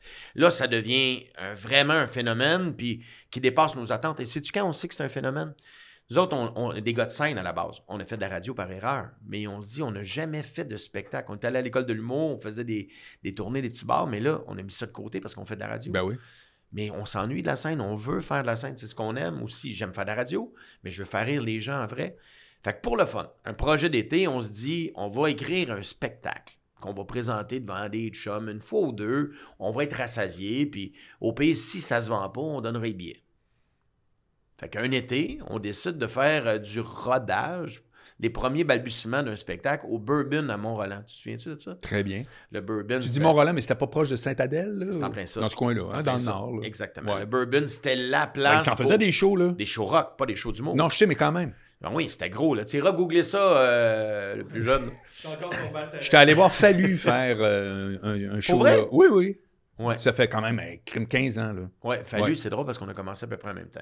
Fait qu'on annonce ça, puis ça se vend beaucoup, vite. Mais c'était 200 places, mais ça se vend, là. Il y a du monde, il y a du monde à l'extérieur, il y a des scalpers. À ta propre surprise. Oui, oui, on dit, comment c'est? On ne sait pas, nous autres, parce Ouais. que tu sais pas à quel point la radio fonctionne Ouais. tant que tu n'es pas confronté à ça. Tu vrai. vois les chiffres monter, mais c'est abstrait. Je connais pas ça, les sondages à cette époque-là. Ils nous le disent que l'émission est populaire. Mais là, quand tu vois le monde dans la salle, puis euh, Caroline, ils ont d'air aimé ça. Fait qu'on fait un petit sirop bourbon. Puis là, pour le fun, on se dit, on va annoncer un spectrum. T'sais, on ne le vendra probablement pas. C'était la grosse salle à l'époque. À Montréal, c'est une salle un peu plus rock. Là. Marjo a joué là, Offenbach. C'était des gros shows Ouais. euh, au Spectrum. C'est une salle magnifique d'ailleurs. Je m'ennuie de cette salle-là. Fait qu'on dit, on va en annoncer un, puis au pire, on donne les billets. On en a vendu 15 en une semaine. Ah. En une semaine. Là, on a pogné deux minutes. On a fait, OK, je pense que les gens veulent nous voir. Et, mais les médias se sacrent nous autres. On fait une première au Spectrum. C'est sold out. là. Ouais. 15 Non, mais attends une minute, ça marche pas. Tu viens de dire on en a vendu 15 en une semaine. Ouais, 15, 15 représentations? 15 soirs. Holy shit, je pensais que tu disais 15 billets. Non, non, non. 15. En une semaine, tu as rempli 15 spectrums. 15 Spectrum. À ce jour, on a le recours. Le, le- pas le recours, le record. C'est euh, ça. sûr. On a battu RBO, qui avait eu le, le- On les a battus comme ça. Cloud! Puis là, on a fait, voyons, ça un peu. Puis là, on se met à avoir peur. On Aïe. une quételle. On dit, on va faire une première. Fait qu'on invite des médias. Personne ne vient. T'es snobé épouvantable. La radio est snobée à ce moment-là, Ouais, ouais, mon vieux, c'est pas Vous êtes deux vulgaires. Deux euh, vulgaires, clowns de fin d'après-midi. C'est ça, c'est des gars, des, des clowns de centre d'achat. Mais je suis pas là. surpris, zéro. Des, euh, des, euh, des descendants du théâtre des variétés. Puis ce qui- est un peu vrai. Ouais, à la rigueur. moi, j'ai aucun problème avec ça. Ouais, ouais. J'ai- Je trouve ça. euh, je peux pas croire que tu lèves le nez là-dessus. Ouais. Parce que pour moi, l'essence du comique part de là. là. Mhm. Mais bref, on pourra en parler pendant, pendant de longues heures de ça parce Mhm. que ça m'énerve un peu ce snobisme-là qui, qui existe moins maintenant, cela dit. Fait que le soir de notre première, c'est plein, là. Et il n'y a pas de médias. Je me souviens, on avait payé pour faire un duplex dans l'émission de. Benezra. Oui. C'est nous autres qui avons payé parce qu'ils ne voulaient pas venir. Pas vrai. Ouais. Payé le duplex. C'est pour C'est incroyable. c'est Pourtant, fou. vous êtes archi populaire. Ça marche, là. mais Non, Puis mais vous êtes, à- vous êtes sur le réseau, en plus, tu sais, Québec. Pas encore, pas encore. Ah, OK. Le réseau Mais arrive quand même, plus tard. On a été Montréal. la- le premier retour à la maison réseau au Québec, mais c'est arrivé euh, quelques années plus tard. Mais le soir au Spectrum, les, ces soirs-là, là, c'est là qu'on on prend la pleine proportion de, du phénomène qui a été créé. Ouais. J'ai, je veux dire, j'en fais des shows. Tu sais, quand un gag marche bien, tu le sais, ah, ça rentre. Mais là, c'est un autre niveau. Ah, ouais. Non seulement ça marche bien, mais c'est, c'est plus du côté phénomène. C'est un show rock. Ouais. Les gens répètent les paroles de nos personnages comme si c'était une toune. Ouais, ouais, ouais. Il y a des refrains, là, Il n'y en a pas de job. Il n'y en a pas. C'est, c'est des rockstars. On est des fucking rockstars. On arrive là. capoter. Mais des rockstars pour ceux qui nous écoutent, mais toutes les autres ont aucune crise d'idée de qui on est. Non. Mais ceux qui nous écoutent, c'est comme la grosse affaire. Fait qu'on est snobé pendant de nombreuses années. Ça a été très long avant que les médias commencent à s'intéresser à nous autres. Puis on- en duo, on n'a jamais été la coqueluche des critiques, mettons. Là.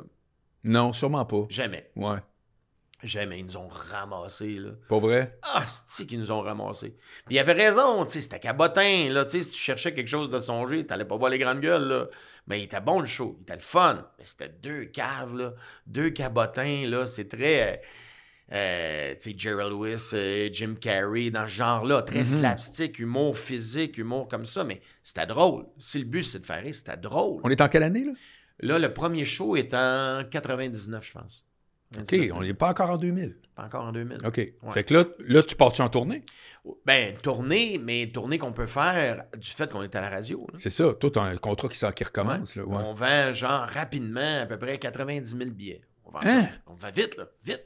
Puis c'est pas une tournée, là. Ouais, ouais, On ouais. le fait de même, mais on fait, puis on book des Olympias, c'est rempli, là. On book. La seule place qu'on n'avait pas euh, vendue, c'était à Québec, personne ne nous connaissait. Ben, c'est ça, là. On- pas je me souviens, euh, on avait donné tous les billets à Québec. Pour vrai? Je pense qu'on en avait vendu 20 et les autres, on les a donnés. La salle Albert Rousseau, qui est une salle magnifique, Tu as donné 1000 billets. on, les- on les a donnés. OK. On les a donnés. Puis je me souviens, le journaliste. C'est que toi, c'était dans la grande région élargie de Montréal. Jusqu'à. Trois-Rivières, genre. Exactement. Jusqu'à temps qu'on tombe réseau. Après Ouais. ça, l'émission est tombée réseau. Ils ont voulu amener ce qu'on faisait, puis ils se sont dit, c'était comme un regroupement de stations Radio Mutuelle. Hmm. Tu avais une station à Québec, tu avais une station à Gatineau, tu avais une station au Saguenay, tu en avais une à Sherbrooke, une à Trois-Rivières, à Drummond, à Victo. Fait que là, ils ont dit, on va les mettre là, puis on va essayer de voir si ce succès-là peut passer les barrières de Montréal. Fait que pendant quelques années, on fait deux émissions par jour, juste pour se faire connaître. On fait l'heure du midi partout au Québec, sauf à Montréal. Après ça, on fait de Montréal, Montréal de 4 à 6. OK. Puis là, un moment donné, ils l'ont mis réseau-réseau tout réseau en même temps, un seul drive, et là, c'est devenu un phénomène partout, partout, partout. Québec a été plus difficile, puis on a fini par euh, les avoir. Ça, ça a été plus long. Ça a été plus long parce que c'était la guéguerre aussi. Ce qui vient de Montréal, c'est de la merde. Sais, ouais, ouais. euh, Il y a eu ça. Heureusement, on est passé par-dessus ça parce que c'est une région où j'adore aller faire des shows. Là. À Québec, mais c'est Ah, rendu la destination numéro un de vrai, des humoristes. Ben Ah, oui. j'aime ça. Moi, Albert Rousseau, là, Ouais. que je m'installe là, là tout le temps. Là, Ouais, tellement... Quand ça marche, là, Albert Rousseau, t'as l'impression que le toit va arracher. Il y, a- il y a des publics comme ça, Gatineau, là, à ah, c'est malade. Il y a des salles de même, tu fais, mon Dieu, je veux vivre là. là. Bref, c'est ça. Fait que là, donc, le- le- la, vie continue. Les grandes gueules elles sont à leur sommet. Oui, sont à leur sommet pendant 20 ans. On fait, en fait, on fait 15 ans de grande gueule. Après ça, on, on arrête, euh, on se dit, bon, euh, c'est fini. On va refaire un deuxième spectacle. Mais comment c'est fini? Pourquoi, là? Parce qu'on est tanné. On est tanné, on, on travaille, on fait juste travailler, travailler, travailler, travailler, puis on, on veut faire de la scène, mais on n'a pas le temps. Ça fait que même si tu as rajouté des scripteurs, ta charge de travail était non-stop. Ah, ça n'arrête pas, là. C'est la radio, encore à ce jour. Oui. Je fais de la radio, puis en bas de 9-10 heures par jour, je m'en sors pas, là. Hein? Je m'en sors pas. Là, là, Là, au retour d'énergie. au retour d'énergie, ça rentre au poste avec Marie-Claude Savard et Sébastien Trudel, parce que moi, j'écris un sketch par jour. Ouais. Oui, j'ai, euh, je travaille avec des scripteurs, mais tu sais, t'as beau avoir les meilleurs gags du monde, ça va être dans ma bouche. Faut j'ai, euh, je les monte, j'écris, je, je fais des affaires. C'est que c'est quoi ton horaire? Tu commences à quelle heure? Tu fais ça où? Euh, là, présentement, mettons, je me lève à 6h30, 7. Là, je regarde les quotidiens un peu partout. Les quotidiens, il n'y en a plus bien, bien, mais je regarde tu, l'actualité. tu vois, ouais, l'actualité. Je regarde l'actualité. Après ça, je dis, bon, qu'est-ce que je fais? J'ai j'ai un peu d'avance sur des trucs intemporels, mais s'il y a quelque chose qui se passe dans l'actualité, je vais écrire là-dessus. Je vais écrire là-dessus. Là, j'arrive à la station vers une heure. On fait Donc, un- le matin, tu travailles de chez toi. tout le temps de Mais chez- non-stop, là. non-stop. OK. Puis, euh, ben, des, des fois, je prends de l'avance parce que je m'entraîne aussi. J'aime m'entraîner. Puis, je m'entraîne pas, je viens fou. Fait que euh, je, je prends de l'avance pour m'entraîner Fait que ça, c'est le matin. Le matin. Et j'arrive à une heure à la station. Puis là, on fait maintenant un coup de téléphone à 16h20 qui est devenu un monstre. là. Ça fait des années. Tu sais, le Moi, phénomène, j'en ai entendu un. le phénomène grande gueule, là, je le vois dans les coups de téléphone. Ouais. J'en ai entendu un que je me demande même si tu vrai ou si c'est arrangé. Lequel? Euh, Je peux te jurer qu'il n'y a rien d'arrangé. OK, ça fait que ça répond à ma question. Tout est live. C'était le, le, le gars qui avait perdu sa valise, puis, puis qui bégayait. L'autre, euh, il il bégayait pour lui demander Eh, où sa valise? Puis il dit là, là, vous allez retrouver ma valise. Il parlait comme à quelqu'un d'Air Canada qui avait perdu sa valise. Ouais, ça ouais. fait un an à peu près. Là. Ouais, ouais. Mais non, mais euh, je te jure qu'il n'y a rien de stagé. Parce là. que c'était hallucinant, là, sérieux. là. Mais tu sais pourquoi ça marche? Parce que de la façon qu'on le fait, c'est des complices qui nous donnent les informations J'ai sur bien la compris, personne. mais je c'était quand même out of this world. Non, mais ça n'a aucun sens. Les scénarios, les canevas qu'on fait, puis ça, c'est ça qui prend de l'ouvrage, parce qu'on prépare un canevas. Euh, Il y a toujours Marie-Claude qui installe, qui est le côté crédibilité, qui fait la, la vraie voix avec les informations qu'on a ça. de quelqu'un qui nous a donné mon chum, mettons, attend la livraison d'un frigidaire. Ça fait six mois qu'on l'attend. Puis là, il est supposé d'arriver aujourd'hui, mais là, vous pouvez lui dire qu'il y a eu un retard, puis finalement, il va l'avoir dans trois semaines. Le gars, il est déjà irritable. Oui. Il est à bout, il est plus capable, il va avoir son frigidaire. Nous autres, on a cette information-là. On sait c'est qui, on sait où il l'a acheté. Fait qu'on est un peu crédible. Oui. Et là, on y arrive avec un scénario pour y faire péter les plombs. Fait qu'il nous écoute plus. Lui, il est juste dans Je veux mon esti de frigidaire. Ah oui, c'est sûr. C'est sûr. Fait qu'à partir de ce moment-là, quand tu es émotionnellement impliqué, tu m'écoutes plus. Je peux te dire des pires atrocités, des, des affaires qui ont pas non, de mais là, c'était juste quelqu'un, genre, qui. C'était tout le temps Sébastien qui finissait ta phrase, tu sais. Oui. Tu te rappelles-tu de ça? ouais, ouais. Tu sais, clairement, c'était scripté. Mais je veux dire, moi, j'écoutais ça, je me disais, c'est insupportable, là, cette attitude-là. mais ça ça. marchait, là. Ouais. Assez que je pensais, je me disais, c'est sûr que c'est. Sur la tête de mes filles, il n'y a rien d'arrangé. À On- chaque on- fois, Et on le est gars, malade. il capotait. Parce qu'on le fait en direct. Tu sais, on pourrait préenregistrer. Le 16h20, Ouais. c'est toujours en direct. OK, Fait que si on se tue, on se tue live. je te suis. Mais, mais ça marche tout le temps. 98% du temps. OK. Il y a des fois, c'est moins heureux. Il y a des fois, ta, victime est moins le fun. Mais quand tu tombes sur un bijou, là, tu fais Mon Dieu, on a quelque chose. là. Eh boy. Puis là, il y a ce qui est décrit, ces feuilles. Le canevas doit être le fun. Mais après ça, c'est de l'impro. là. Fait Ouais, ben c'est- oui, ben oui. Non, non. Ben oui, Fait parce qu'il faut que tu réagisses à quelqu'un, là. Ouais, mais bref, les premières années des Grandes Gueules, c'est encore plus d'ouvrage que ça. Pour vrai? Hey, Chris, on faisait 15 minutes de joke par jour. Eh boy. C'était hey, 5, par ske- jour. cinq sketchs par jour. tu penses-tu? Plus des quickies, Ouais. plus des chansons. C'était c'est pas de vie. Je ne faisais que ça, que ça avec José. On faisait. Non, mais tu t'es marié puis t'as eu des enfants puis tout, là? Je suis pas fou. Je suis pas marié, j'ai eu des enfants. Oui, mais exact. Oui. T'es pas eu tout seul par la Sainte Vierge, là? Non, non. Non. par- ouais, ouais, j'ai fait ça, puis heureusement que. Non, mais tu dis pas de vie, je veux savoir. C'est oui. l'expression pas de vie ou c'est pas de vie parce qu'à 5 heures, je suis tanné. C'est pas non, de non. vie que le soir, les week-ends? Ah, je travaillais tout le temps. tout le Pour tout le vrai? temps. Ah, tout le temps, tout le temps, tout le temps. Ah. Mais, mais c'est pas grave, j'aime, ça. Non, non, mais c'est quand même. On figure pas parce que la Ah, c'est radio. il y a- tantôt, tu as parlé de Mario Lirette. Ouais. On s'entend que le, le- le symbole du mot slack, c'est Mario Lirette. Oui. Dans le monde. Mais Et lui, il fait le même médium que toi, c'est ça que je veux dire. Oui, oui, C'est mais il c'est pour ça qu'il faut qu'on- que tu le détailles. Parce, parce que nous, on fait de l'humour. Mario, Je c'est un animateur. Ah ouais, Fait que nous, là, les sketchs, il faut qu'ils soient écrits. Là. absolument. Tu sais, écrire un sketch là, de 4-5 minutes. Non, mais je m'adresse là. à ceux qui nous écoutent. Ouais, qui ouais, peuvent c'est- avoir l'air de dire, voyons, de la radio travaille autant. tu. Ah non, non, tu rentres, grave. ouvres le micro. Ben, si tu parles de comme ça, puis si je te dis, bon, euh, dans le journal, le matin, il y avait ça, puis on en discute, s'entend, pas besoin de travailler 10 heures là-dessus. Là. Tu exact. Sais, je vais préparer un point de vue, peut-être deux, trois lignes Voilà. dans ma tête, mais si- on, est, on est ailleurs. là. Mhm. Mais si tu écris un sketch qui se veut un moment humoristique, tu as un 4 minutes à toi, faut que je te fasse rire. Absolument. J'ai la, la prétention de dire, écoute-moi, ça se peut que tu ris. Ouais, ouais. Mais pour ça, il faut que je travaille. Ouais. Tu sais, ben, je peux pas arriver, ah, moi, y aller, que je, suis pas payé pour improviser. Mais c'est pas ça que les gens veulent. Non, je te Les gens, ils veulent. C'est un privilège aussi faire de la radio. Fait que si tu dis que tu es un humoriste, arrive et sois drôle. Au moins, essaye de l'être. Je ne dis pas que tu vas l'être à tous les jours, mais c'est un privilège. Profite de ce privilège-là. Moi, j'ai toujours vu ça comme ça. Je te suis. Fait que, avec les grandes gueules, on a travaillé un estique de paquet d'années là-dessus. On a fait 15 ans. On a retourné faire un show qui s'appelait Complice. Je me souviens. Complice Ça, ça a vendu très, très bien. OK. Et au- la deuxième année de la tournée, euh, c'était Dominique et Martin qui étaient là. Euh, les gars, deux amis, on était allés à l'école ensemble. La radio revient nous voir en catimini, comme un peu en cachette pour dire, Pourquoi un peu en cachette? parce qu'ils voulaient qu'on revienne. OK, mais quand, quand tu dis un peu en cachette, Ben, parce qu'ils viennent nous dire, parce que nous autres, c'est les gars qui sont là. my God, c'est toute l'affaire que Dominique et Martin, genre, l'ont appris quasiment en ondes. Là. Ça m'a Oh brisé le cœur. Puis nous autres, on voulait, c'est mes amis. Tu comprends? Je veux pas tasser mes amis. Je Ben veux non. pas rien faire de ça, mais c'est vraiment pas. Je les aime d'amour. Moi, Dominique et Martin, c'est mes grands chums. là. Ouais, ouais. C'est mes grands chums, puis veux, veux pas, ça a fait un froid, là. Ben, ouais. Et là, c'est correct, tu sais, parce que... Mais en même temps, tu vois, j'ai souvent réfléchi à cette question-là. C'est-à-dire que peut-on blâmer. Tu sais, t'as pas dit, moi, j'aimerais voler leur job. Là. Non, du tout, du tout. En fait, je, moi, là, à la... je vais dire la vérité, moi, je voulais même pas l'accepter, le contrat. Parce que? Parce que j'étais en tournée. J'étais en tournée, j'étais content. Le fait de revenir à la radio, il a fallu annuler certaines représentations de spectacles, 22 pour être précis. Pas le complet, là, sold Ouais, out, ouais. un an d'avance. Ouais.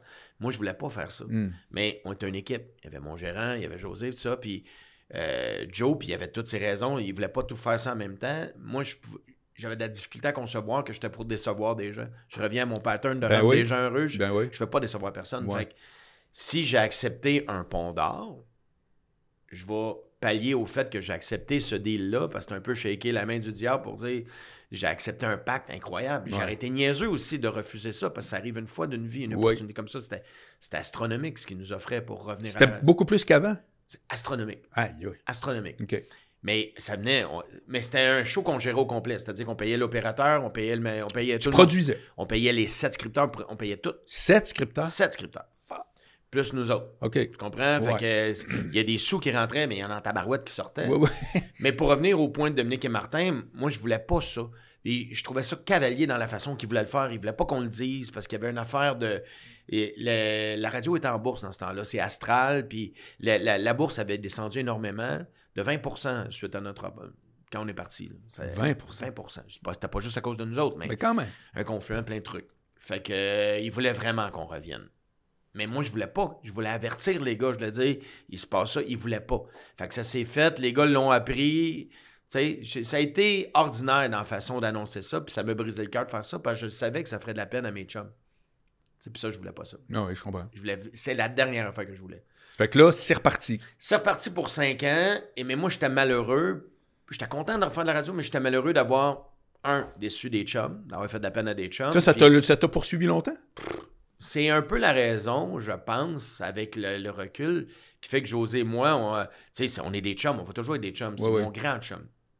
Mais je pense que c'est ce qui fait aussi qu'à un moment donné, on a. euh, ça, ça, ça a fait, ça a été tough. Le retour à la radio a été tough. Ah, OK. On est des gars très différents, on avait des aspirations différentes en vieillissant. Euh, on n'avait pas la même vision, pas la même volonté de faire les mêmes trucs à la- au même moment. C'est un couple, dans le fond. C'est normal, je pense que c'est un processus normal. Ben puis, oui.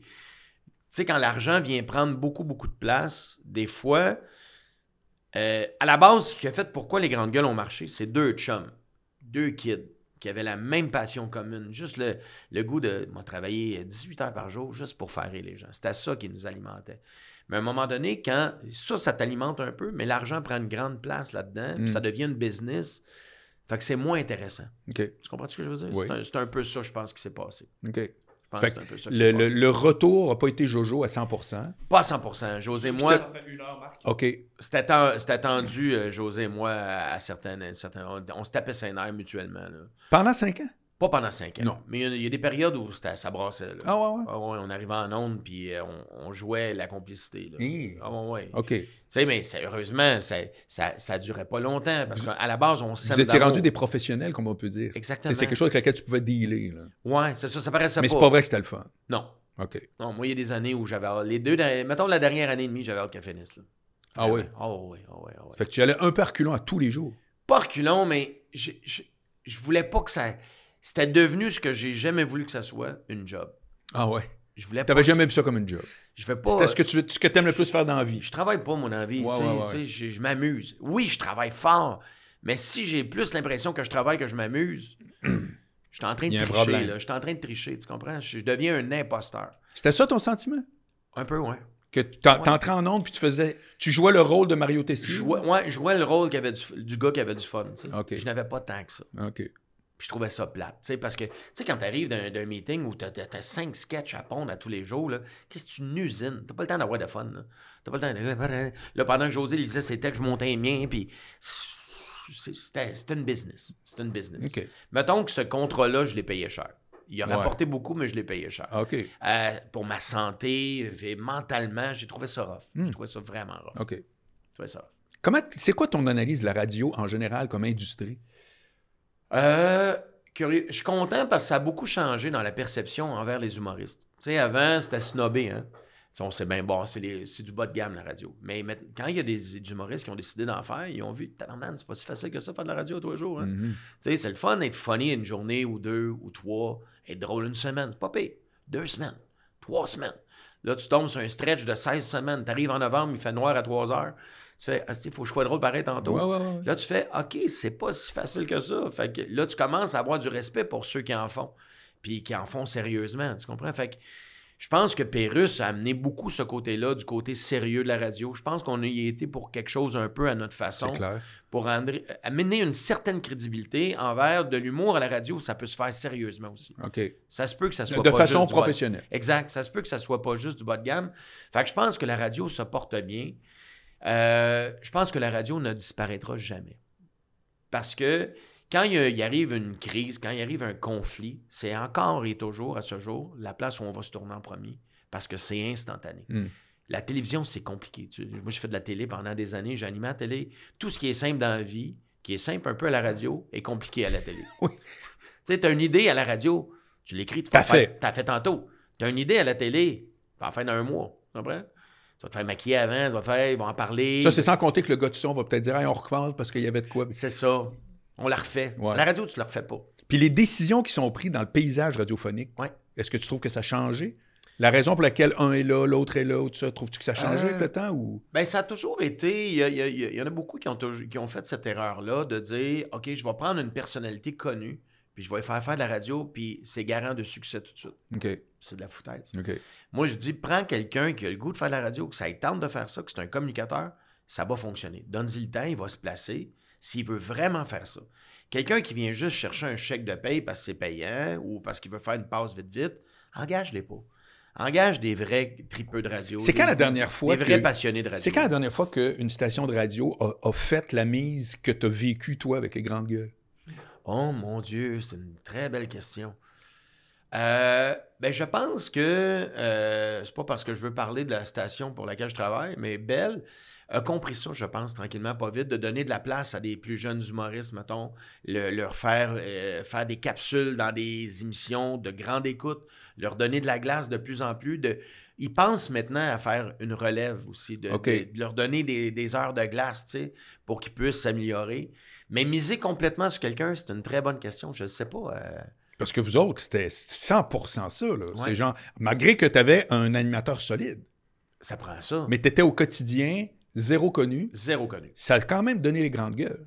Oui, tu as raison. Ça veut pas dire que c'est ça tout le temps, mais c'est quand tu regardes depuis, moi, j'ai de la misère à trouver un autre exemple où tellement autres raison. sont bons, on vous, tu Il y a peut-être les gars de La soirée est encore jeune, excellente réponse. qui a commencé comme un, un phénomène underground. Ouais. C'est trois chums. Ah, C'est la même prémisse, hein? Trois chums qui, qui se disaient des niaiseries ensemble, qui avaient Ouais, du fun. Trois intellos un peu, un peu baveux, qui sont, euh, qui sont capables d'être funny, d'avoir des commentaires acides un peu, puis de... Ils trippaient entre eux autres, puis ils ont monté leur communauté, puis c'est devenu un phénomène, là, la soirée est encore jeune, dans un autre côté de la société, si tu. Absolument. C'est devenu, euh, tu sais, c'est... euh, c'est de l'humour un peu plus euh, un peu plus niché, si tu veux, hein, mais euh, ça, ça marche super bien. C'est un phénomène. Oui, puis encore là, ils font... Ils font une demi-heure euh, à l'heure du midi à peu près. C'est super bon parce que la complicité est là. Puis je pense que quand il y avait vraiment du fun, là, quand c'était des trois chums, là, trois jeunes là, qui se foutaient du salaire, puis que c'était juste du gros fun, est-ce que ça s'entendait ou non? Oui, ça s'entendait. Là, ça marche encore. Mais tu sens que c'est devenu. c'est Veux, veux pas, ça marche encore très bien. Mais tu deviens, à un moment donné, euh, ça devient une business, tu comprends? Comment tu fais, Mario, à la Ouais. de tout ce que tu me dis là? Comment tu fais pour finir? Comment tu fais pour gérer le risque? C'est-à-dire? Ben, dans le sens que à chaque fois qu'on voit un artiste devenir un peu plus moche, c'est souvent parce qu'il prend plus de risques. C'est vrai. Comment tu fais pour gérer le risque en te disant, Une bonne question. tu sais, Euh, c'est en essayant des affaires, en restant curieux, je pense. faut que tu restes curieux.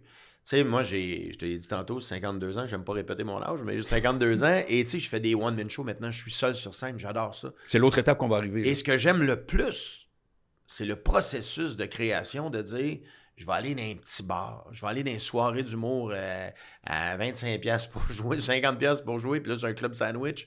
Parce que j'aime côtoyer les jeunes humoristes. Je pense que tu deviens un imposteur quand tu décides que c'est plus par là qu'il faut que tu passes. OK? Si tu arrêtes de faire le, le chemin de gravel, moi j'appelle ça un chemin de gravel, il faut que tu fasses ces soirées-là. Il faut que tu côtoies les jeunes humoristes. Il faut que tu vois qu'est-ce que c'est rendu avant de dire je vais sortir un one-man show. Parce que si tu vas en sortir un, tu as besoin d'être bon parce que les jeunes sont solides, mon chum. Là. Attache ta tuque avec la broche. Si tu veux être encore pertinent ou essayer de garder ta place, mais mérite-la. Ça veut dire travaille. Travaille, man. Sois pas un imposteur. Travaille. Si tu travailles pas, tu n'as pas d'affaires. Puis si tu le fais pas pour les bonnes raisons, tu n'as pas d'affaires. Et c'est ce que je me dis à chaque jour. La journée où ça va devenir ce que c'était devenu dans les dernières années, où j'ai décidé de quitter aussi, je vais faire la même chose. Si j'ai plus cette passion-là, j'ai plus ce goût-là de, rendre les gens bien, de le faire, puis d'être content de partir, prendre mon char, faire une heure de char pour aller tester euh, 20 minutes de stock d'un bar, quand j'aurai plus de fun à faire ça, débarrasse. Hmm. Faut que ça soit une passion parce que c'est dur. C'est dur, ce job-là. Les gens, tu sais, tu vois le résultat final quand tu vas faire. Et tu sais, tu étais gérant de Caclun, là. tu sais ce que c'est. J'ai fait full stand-up. T'sais- J'ai- Puis, puis, puis, Oui, tu l'as fait en plus. Ben, puis jusqu'à récemment, dans les bars, moi, je, je faisais ce que tu dis là. Puis j'ai- à un moment donné, j'ai eu un reality check. J'ai fait non, j'en fais pas assez. Puis ça- je je suis pas là, ça n'a pas rapport. J'en fais pas assez. Tu peux pas être un humoriste sideline. Non, Tu peux avoir un band de garage. Connais-tu un humoriste de garage? c'est impossible. T'as tellement raison. C'est ça. Parce que si tu veux être bon, il faut que tu en fasses. Puis à chaque soir, tu sais, ça fait 30 ans que je fais ça, à chaque soir que je vais dans un bar, je deviens meilleur.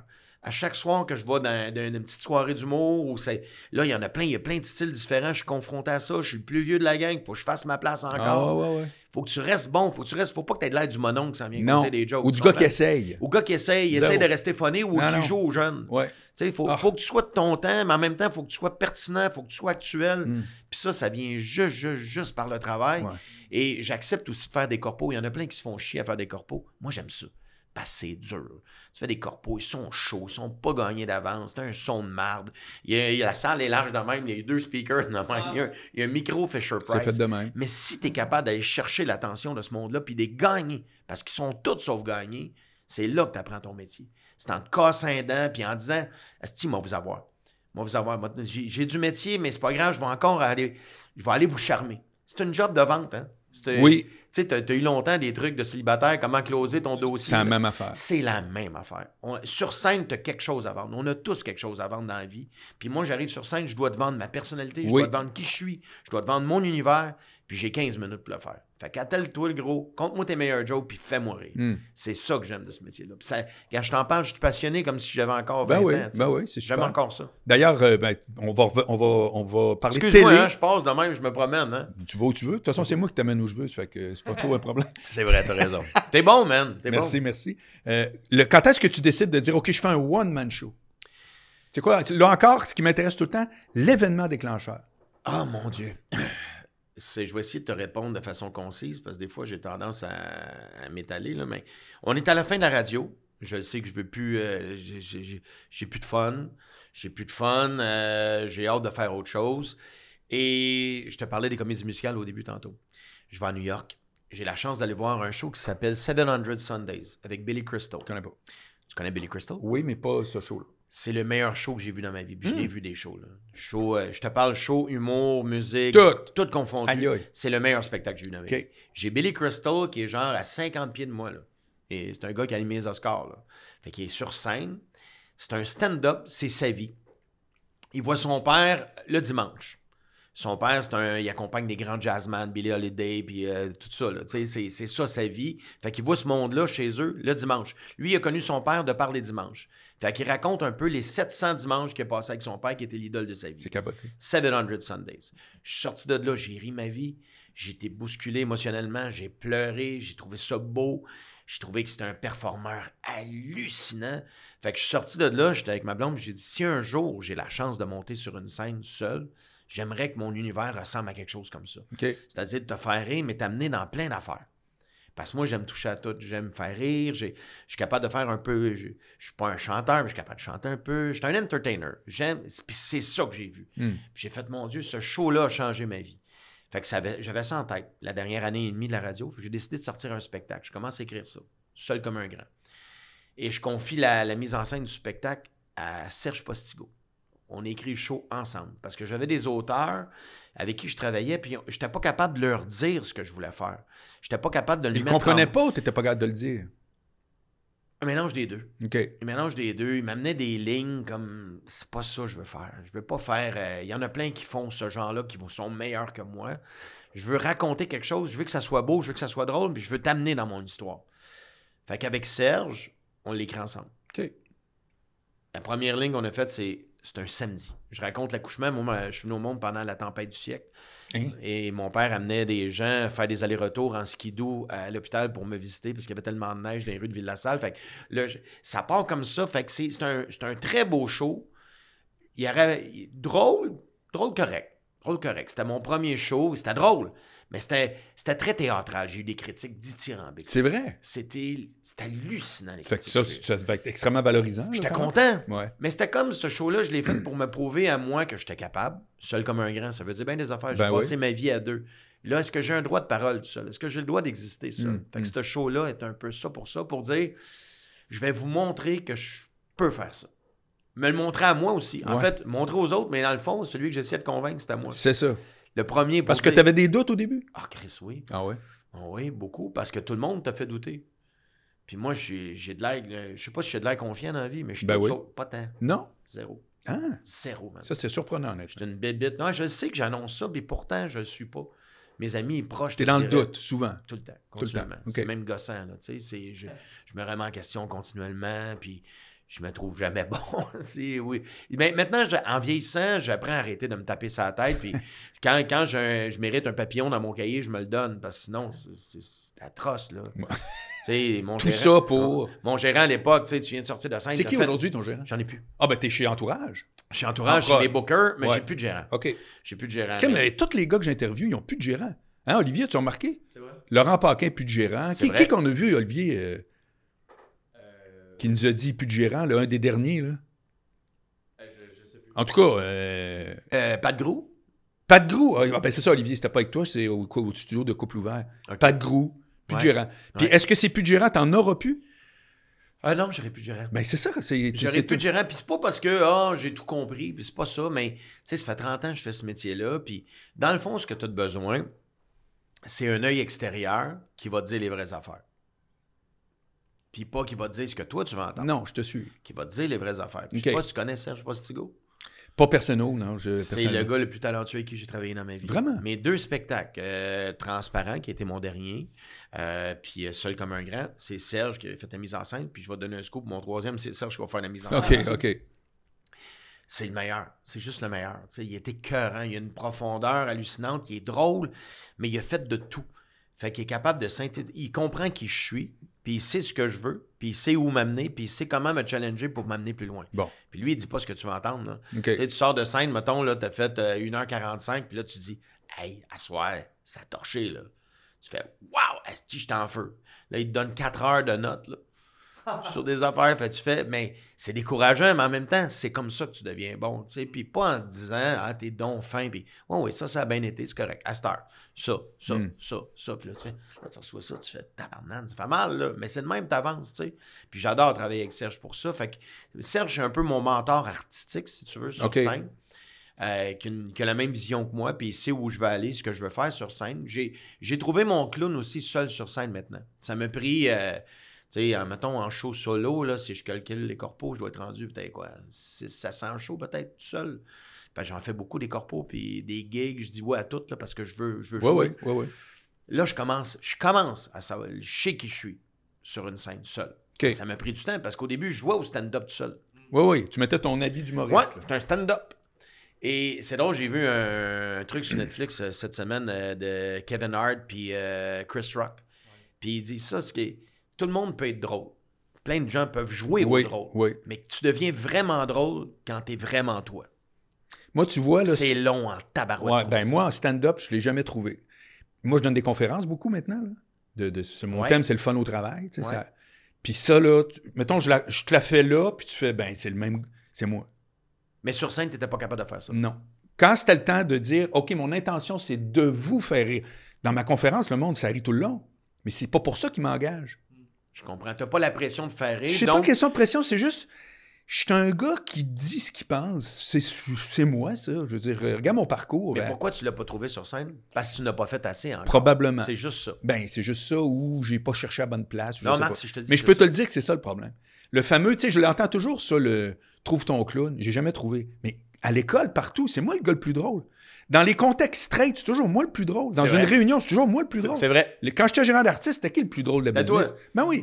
c'est Comprends-tu? C'est vrai. C'est, Non, mais même d'un souper, là, c'est tout. C'est toi qui prends le- C'est toi. terminé. Tout le temps. Sauf que, donne-moi un micro, puis là, je fais le drôle. Je l'ai jamais trouvé. J'ai jamais su par quel bout de. Mike, Oh. il dit que ça prend 500 shows à peu près pour se trouver. Ouais, mais au-delà, OK, oui, il me l'a déjà dit. Mais au-delà de ça, il y a aussi qu'il y a une espèce d'intention pas claire ou ben il y a des il y a des fils qui se touchent pas qui devraient. Tu sais, ça va au-delà de parce que je peux bien en faire pendant 20 ans puis jamais le trouver. Il y a une façon de travailler que j'ai jamais été capable. c'est de te faire confiance. Puis de te dire, tous les autres sont pris sauf moi. Ça c'est oui, je suis ben, dans la vie en général. Non, mais c'est parce qu'arrête de. Parce que des fois, tu. Non, mais je fais juste rebondir sur Non, non, mais je sais, mais je te dis, arrête, je parle pas de toi, je parle, arrêtons Ouais, de. ouais. Tu sais, parce que veux, veux pas, on se fait influencer, on dit, OK, mais il est bon, il est bon. Puis là, quand tu commences, tu dis, tu t'es teinté de plein de personnalités, tu sais. Puis c'est comme si la tienne valait pas assez la peine pour que tu sois celle-là à 100%. Mm, mm. Mais les fois où je suis le meilleur, où j'ai commencé à être popé sur une scène seul, c'est ces soirs-là. là. C'est les soirs où tu fais Asti, j'étais moi là. Ouais. les plus, le plus beau compliment, c'est des chums qui viennent te voir dans la salle. Ce que tu me dis en conférence tantôt, ce que tu vois sur scène, c'est Marc. Oui. Moi, quand des chums qui me connaissent, là, ouais ouais, qui font ah ça c'est le Mario. Mario, Ouais. c'est ça. C'est le gars, c'est un il est capable de dire des niaiseries, mais en même temps, il y a une profondeur inattendue. Ouais, t'as une fais- réflexion tout le Ouais, temps. tout le temps. Mais, tu sais, tu, te fais pas confiance au début. Tu te dis, je suis qui, moi, pour avoir la prétention de dire, je vais être assez intéressant pour être moi pendant 90 minutes, puis tu vas m'écouter, puis tu vas payer. C'est prétentieux, là. Prétentieux rare, là. Mais c'est quand tu le fais pour les bonnes raisons, puis que tu es vraiment toi, je pense, puis j'aspire à ça, puis de plus en plus, je je suis 100% moi sur une scène. Et c'est là que je suis drôle. Ça veut dire que ça a dû aussi influencer ton écriture. Tu- Tellement. Tu, dois écrire de façon beaucoup plus proche Oui, que de dire je vais écrire pour. ouais. En fait, j'écris plus pour faire rire. Ah bon?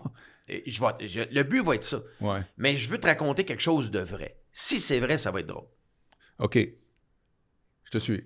Parce que si c'est pas vrai, t'as beau me mettre les, toutes les meilleures gags du monde, c'est un peu comme un chanteur à voix.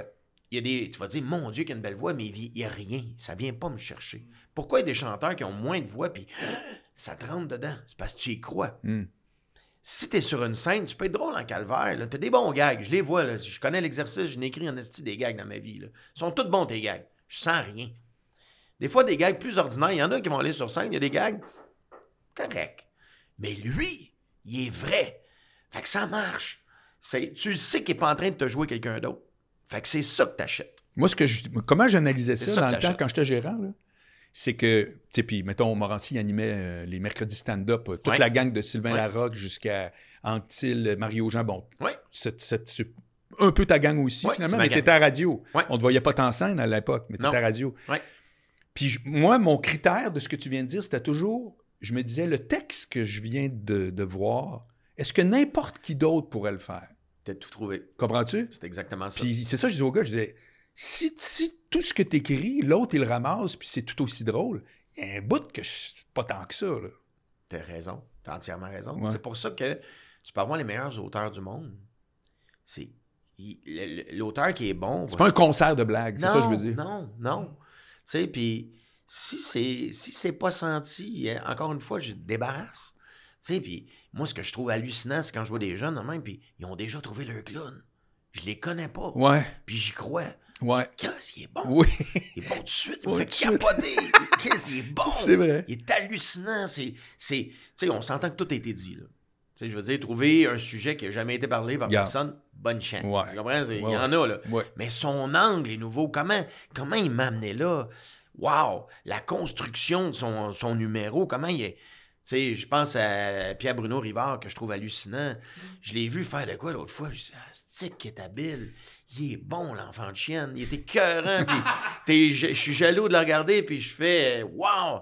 Tu sais, j'ai vu Christine Morancy. Tu sais, Christine Morancy, je l'ai- je l'avais vue sur scène. je Elle, c'est en arrivant. Boum! en arrivant tout de suite. Je l'ai vu sur une scène à un moment donné, je l'engage d'un corpo, j'anime plusieurs soirées, puis je, je donne toujours une place à la relève. C'était de la relève dans ce temps-là, Christine. Je dis, Christine, j'écoute bien ce que je te dis. là. Tu connais les Dion? Toi, là, le succès de Lise, c'est vers ça que tu te diriges. Elle dit, ben voyons donc. Je te dis, y a-tu des actions? Je les achète tout de suite. je te le dis. Parce que elle joue pas personne d'autre. Elle arrive sur une scène, c'est une bête de scène. C'est une machine. Tu fais. Elle a un charisme. man. Puis c'est vrai. C'est juste vrai. Mhm. Puis on va l'adopter tout de suite. Ouais. Tu sais, des gens vrais. En fait, c'est pas important ce que tu me dis. Tu sais comment tu me le dis? En crise de ce que tu me dis. Je sais que je vais rire, c'est un show d'humour. Moi, rire. Ouais, ouais, ouais, ouais. Après ça, c'est-tu vrai? Tu viens-tu connecter avec moi? C'est ça ma job comme artiste, de connecter avec les gens. Je suis allé voir des shows, là, des fois, de musique, puis je sais que le gars, il punch à carte. Je sais que le gars, il punch à carte. Le show que j'ai vu à soir, il l'a fait hier, il l'a fait avant hier, c'est le même show. Ça, je trouve ça plate. Parce que t'as beau faire les mêmes gags à chaque soir, c'est pas vrai qu'un soir pareil. Si tu me joues toujours pareil, t'es pas un humoriste. T'es un interprète. Ouais. Un humoriste, ça va, ça va s'adapter. Il va aller chercher la vibe, il va s'ajuster selon son état d'âme et l'état d'âme du public. C'est quand tu réussis à faire ça, tu réussis pas tout le temps. Tu joues une heure et demie, il y a des fois, tu es en train de jouer, ça te fait tout ça quand tu joues. Tu joues, puis tu fais, euh, mettons, tu viens de faire un segment, tu fais Ah, si, celle-là, je suis dessus. Là. Ouais. Là, je suis sur mon ex. Je l'ai. Après ça, tu joues un autre segment, tu fais Ah, si, je l'ai perdu. Là, c'est hallucinant. Des fois, tu le perds sur deux phrases, tu fais, puis c'était dans ta tête. Quand tu es dans le moment, des fois, en tout cas, je- excuse-moi, je dis. Jean Thomas, non, non, mais Jean Thomas, euh, il nous disait que euh, à sa première à l'Olympia, de là, là, Ouais. il dit ça allait tellement bien au début que là, ça l'a stressé. Ah, Parce qu'il se disait, drôle. faut pas que je les perde, faut pas que je les perde. Puis là, il dit, là, j'ai eu l'impression que j'ai échappé des affaires parce que il vit quelque chose qui est que. tombé dans sa tête. Ouais, c'est ça. C'est ça. On est fous, hein? C'est, des- pour vrai, on est des malades, là. On est des malades. Mais quand t'es vraiment là, faut juste pas que tu y penses, mais il a tellement raison. Parce que des fois, ah, ça va bien, ça va bien. il faut pas que tu te le dises. Il faut Ouais. juste que. Il y a des, les meilleures choses, c'est quand tu finis, puis je sais pas ce qui s'est passé. Je sais que c'est le même texte, je le connais. À soir, il s'est passé quelque chose. Ouais. J'ai flotté. J'ai pas joué à soir. Hey, je l'ai tout le temps, cette expression-là. flotté? Je, je flottais. Quand je, quand je dis que ça ben, oui, je dis tout le temps ça, je dis je flottais. Parce que j'ai l'impression que quand tu es dans ta zone, là, il y a une fluidité Ouais, qui existe que le reste du temps, tu es plus en train de travailler. Exact. Puis j'appelle ça flotter, c'est drôle. C'est la première fois que j'entends quelqu'un d'autre. C'est beau, c'est le plus beau. Quand ça marche, là, quand c'est comme ça, là, ces soirs-là, tu fais OK, c'est pour ça que je fais ça. Pour ça. Parce que tu te sens bien. Puis tu te dis, ah, toutes les heures là, que je me suis fait reprendre, puis les 4h30 de notes avec Serge, là, Ouais. ben, ils servent à ça. Ouais, ouais, ouais. Puis De ces te- moments-là arrivent pas si t'as pas fait ce travail. Non, c'est impossible. C'est, tu sais, c'est dur écrire un show, c'est dur. Tu je suis dans le processus, là, j'écris des blagues, là, j'écris des nouvelles T'écris tout seul? Euh, non, j'ai des, autres. En fait, toute la base, je l'écris seul. OK. Ton canevas, Tout. jamais avec personne. Non, parce que je veux que ça me ressemble. Je veux que ça soit moi. OK. C'est comme un journal personnel. Ouais. Après ça, je vais prendre l'univers de d'autres personnes qui va venir s'imbriquer dans le mien. Mais à la base, je veux te raconter quelque chose qui part de moi. Ouais. Sinon, comme tu dis, m'aller dans la bouche de n'importe qui. Ouais, ouais, ouais, ouais. Je veux que ça soit moi. Je veux que ça, je veux que ça tienne. Puis après ça, là, éventuellement, va rentrer Serge là-dedans, puis qui va venir mettre la hache dans tout ce que je fais. Mais, mais c'est parfait. C'est parfait. Puis ça serait quand, ce show-là? Aucune idée. OK. T'as aucun deadline. La meilleure. Serge, là, c'est. Je reviens souvent à lui, excuse-moi, tu me dis, je suis Ben non, là. Il me disait, euh, tu sais pas sa fleur pour qu'elle pousse. Ah, Fait que ça arrivera, mais que ça arrive. OK. Là, présentement, c'est un, processus le fun. Tu je vois, Mais, mais t'as le temps d'écrire quand si tu me dis que la radio, c'est autant d'heures? J'écris tout le temps. Dans mon char. Je Pas reviens- vrai? Ouais, je reviens tout non-stop? non-stop. Il se passe de quoi? Moi, j'improvise beaucoup avec le public. Euh, ça, euh, je le fais pas quand Serge est dans la salle parce qu'il aime pas ça. Mais, euh, euh, tu sais, mettons, il se passe de quoi? Je vais Ouais. saisir un moment, puis je me mets à parler de quelque chose, puis là, je ah, il y a quelque chose là-dedans. là? Il y a de quoi? Fait qu'on creuse. On creuse. Des fois, c'est très mauvais, mais des fois, c'est pas pire. Tu fais, OK, il se passe de quoi?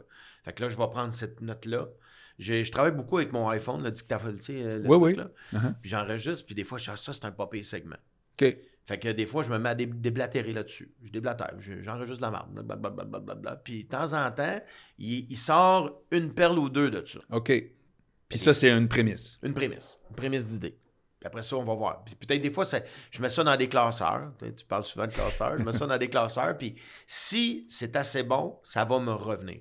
Sinon, ça va mourir là. Puis peut-être qu'un jour, je ferai Ouais, quelque ouais, chose avec. ouais, ouais, ouais. Fait que c'est plein d'idées comme ça que j'ai depuis longtemps.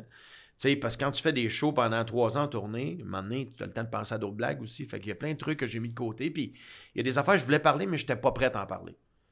Parce que ça va avec ton expérience de vie, ton âge, où tu es rendu, puis je suis qui pour parler de ça maintenant. Mais maintenant, à l'âge que j'ai, l'expérience de vie que j'ai, je pense que je peux être crédible si je parle de ça. Ouais, je te suis. Est-ce qu'il y a une durée de show idéale pour le prochain show ou ça va euh, aller selon le matériel? Ah, c'est une bonne question. Tu veux dire, dans, mettons, une heure et demie, ces trucs-là? Ouais, c'est ça, tantôt tu disais que le dernier c'était une heure et demie à peu près? Euh, il a commencé sur papier quand je l'ai placé avec Serge 1h32. En dernier, ça flirtait plus vers 1h47, là, mais euh, parce que je suis devenu moins, moins stiff, tu sais. C'est un peu comme la boxe, tu sais, tu boxes au début, tu boxes les mains side-tête de même. Quand tu laisses aller tes coups, tu deviens plus fluide un peu, puis c'est pareil pour un texte. Au début, tu le fais un peu, euh, laisse-la aller, laisse-la- fais, fais confiance. C'est trust the process, qui disent Ouais. en boxe, là, tu sais, puis c'est pareil en, en humour. Mais pour répondre à ta question, je pense que je sais que la nouvelle tendance maintenant, c'est une heure et dix, une heure et quart. Ouais. Moi, je trouve ça cool. Vraiment, je trouve ça cool. Les gens ont payé la gardienne. euh, moi, je trouve que une heure et demie, c'est correct. Une heure et demie, c'est un film. Une heure et demie, c'est C'est un film, ouais. C'est c'est bon. c'est- que- ouais. c'est- Je trouve qu'une heure et demie, c'est respectueux pour le public. Je dis pas que ceux qui font une heure, c'est pas respectueux. Là, tu sais, je sais qu'il y a- il y a beaucoup maintenant, je te fais une première partie, puis après ça, j'arrive. Absolument. Ce Ou qui est bien des, correct des, aussi. des, des- des duos. d'un peu C'est bien correct. Mais moi, ça va ressembler à une heure et demie.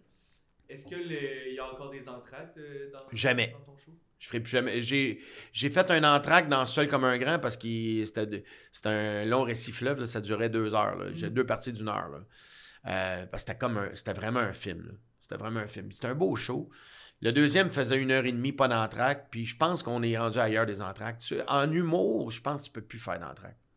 Tu perds ton Moi, je le monde. fais le plus zéro. Tu là. perds ton monde. Ah. Tu sais, c'est- tu sais, les... Comme spectateur, ça me gaze à la mort. tu sais, Tu C'est comme- ton premier 7 minutes, là, mettons, là, 5-7, là, il, il est à recommencer, mettons, après l'entracte.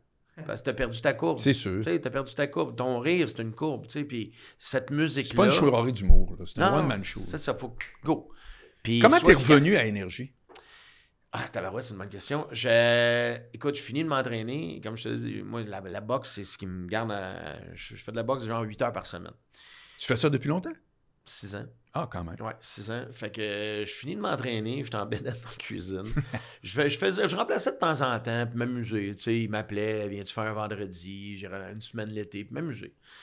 Puis à un moment donné, je finis de m'entraîner, puis ils disent euh, Tu pourrais-tu être là euh, pour le show tantôt Mais là, il est genre euh, 11h30, le show est à 14h55. Je Ouais, ok, j'avais un truc que je voulais, un numéro que je voulais aller tester au bordel, justement. Je dis Bon, ben, je peux fignoler de quoi là-dedans, puis je vais, je vais te faire ça. Tu sais, ça sera mon truc pour aujourd'hui. Puis toi, t'es comme, entre guillemets, pré-négocié, je suppose? C'est-à-dire que s'ils t'appellent, tu commences pas à chaque fois à dire, ben là, je veux tant. Oh non, non, non. On déjà entendu réglé, sur un là? forfait X là, quand je remplaçais. Puis OK. je le faisais plus pour. Ça, quand ils t'appellent, il n'y a plus de question d'argent, c'est déjà non, non, non. Je le faisais puis ça me tentait de le faire pour Ouais. m'amuser. C'était même pas une question d'argent. C'est L'argent est rarement. Non, mais en fait, c'est payé pareil, Je là. suis payé, mais c'est jamais, jamais, jamais la première condition pour que j'aille faire quelque chose. Je te suis. Si j'ai pas de fun, Ouais. t'aurais beau me donner le plus d'argent du monde. Je suis pas riche, mais j'ai assez de liberté pour dire ça me tente pas de faire ça, je le fais pas. Fait que je le fais parce que ça me tente. fait que je fais ce show-là, ça va super bien avec Marie-Claude et, et Sébastien. Euh, là, il me dit, tu peux-tu revenir demain? OK. Mais tu remplaces qui? Euh, Maxime. OK. Maxime, qui, était, qui avait eu... Oui, oui, euh, oui. Max, euh, c'est l'équipe de base dans ce ouais, nouveau ouais. retour. Ouais, Max, mais Max avait arrêté pour des. Il avait arrivé des, des trucs pour des raisons personnelles, je sais pas trop. J'ai jamais trop cherché à comprendre non plus. C'est leurs affaires.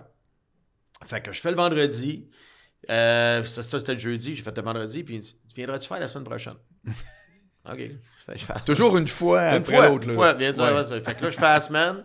Elle dit, tu nous ferais-tu jusqu'au mois de juin? OK. Je fais jusqu'au mois de juin. Rendu au mois de juin, tu signeras-tu pour deux ans?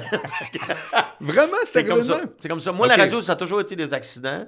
Et cette fois-là, j'ai dit oui parce que j'ai retombé en amour avec la radio grâce à mes partenaires de travail. OK. Marie-Claude et Sébastien.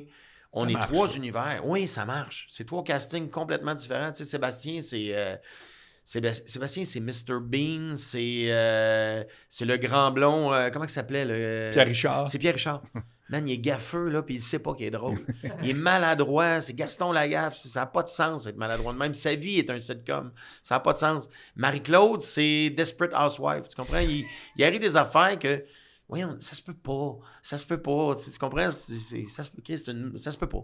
Ça se peut pas. Mais moi, j'adore ça. Puis moi, j'ai mon univers à moi. Puis les trois ensemble, ça Qui fonctionne. anime? C'est qui l'animateur? C'est Sébastien. C'est Sébastien. Sébastien qui anime. OK, c'est lui le lead, là. Ouais, nous autres, moi, je suis là pour vous dire de la merde. Là, puis je, je, je shoot des potes. Parfait. puis- et on est des vrais amis. On est devenus rapidement des amis. Il y a une chimie que c'est. Tu sais, la radio, c'est juste ça. Ce qu'on fait, c'est ça. Absolument. C'est, la chimie marche ou elle marche pas. Tu peux mettre les meilleurs éléments ensemble, tu sais pas pourquoi la, la sauce pogne pas. Ouais, Et là, ça a pogné tout de suite. ouais. Puis c'était juste le fun. Puis j'ai fait, ah mon Dieu, c'est bien le fun de faire de la radio. J'ai retombé en Ah, amour cool, avec, ce, avec ce média. Parce que la dernière fois, c'était avec José. J'avais du fun avec puis- Joe. Ouais, mais vous étiez en fin de course. Ah, tu sais, c'est en fin de course, puis c'était rendu à une usine à saucisses, là, tu sais. Ouais, ça, c'était moins le fun. Non, ton image de tantôt m'a parlé. Les, je vous vois dans une salle de réunion, les deux en face de l'autre, des scripteurs. C'est comme un peu genre, c'est quoi le rapport des ventes? euh, Qu'est-ce qu'on fait avec notre marketing? J'ai tout compris, man. Ça fait que. J'avais plus de fun. Ouais. Ça, là, j'ai fait, je peux plus. Faut, faut t'arrêter. Débarrasse quand t'as plus de fun. Mais là, j'ai du vrai fun. Fait que c'est pour ça que j'ai dit oui. Moi, j'étais en tournée, euh, j'étais en tournée, puis je fais des corpos, puis j'étais bien heureux avec ça. là. Ça fait Ouais, ouais. d'années, c'était ça ma vie. Là. Ben oui. Tu sais, je faisais 3-4 shows par semaine, mettons. Deux C'est vrais, ou un vrai, trois corpos, ou deux vrais, deux corpos, Ouais, quatre ouais. corpos. Ben, ça c'est- roulé, ça. C'est roulé. correct. Ben oui. J'étais que heureux avec ça, moi. Puis moi, je, je le dis souvent, ça. Puis, tu sais, je veux pas de lumière, j'en veux plus. J'ai souvent des demandes maintenant pour faire de la télé, euh, faire des trucs. Puis je dis non, 98% Vraiment? Ouais. Qu'est-ce que t'as pas aimé? Parce que t'as J'ai animé une émission pas- qui a très bien marché. Oui, mais c'est juste que ça me tente plus. OK. Ça me tente plus. Il y a des fois, je trouve, euh, tu sais, tu es invité pour faire des trucs, puis je, je trouve ça insignifiant, tu sais. Tu sais, puis j'aimerais pas ça le regarder. Fait que je me dis, pourquoi j'irais faire ça? Ouais, je. Moi, je me regarderais pas faire ça. Ouais, OK. Tu comprends? ouais, ouais, ouais. Fait que je fais, c'est tant mieux pour les gens qui aiment ce genre-là, mais je, je trouve ça plate. J'ai pas le goût d'aller faire ça. OK. Puis c'est correct, là. C'est, c'est, puis j'ai pas tant le goût non plus de, d'être la. Je veux pas que tu me regardes. là. Tu, tu comprends, tu comprends ce que je veux dire? Non. C'est. Attends un peu. Mettons, aller faire. euh, Là, je suis venu aujourd'hui parce que c'est toi, parce que t'es mon ami, tu comprends? Mais je peux pas dire que parler de moi, c'est l'affaire que j'aime le plus au monde. là. Ça paraît pas, en tout cas. Mais, j'ai- mais pour vrai, c'est, ben, parce que t'es, mon chum. T'es mon chum, t'es mon ami, tu sais, puis c'est pour ça que je suis venu.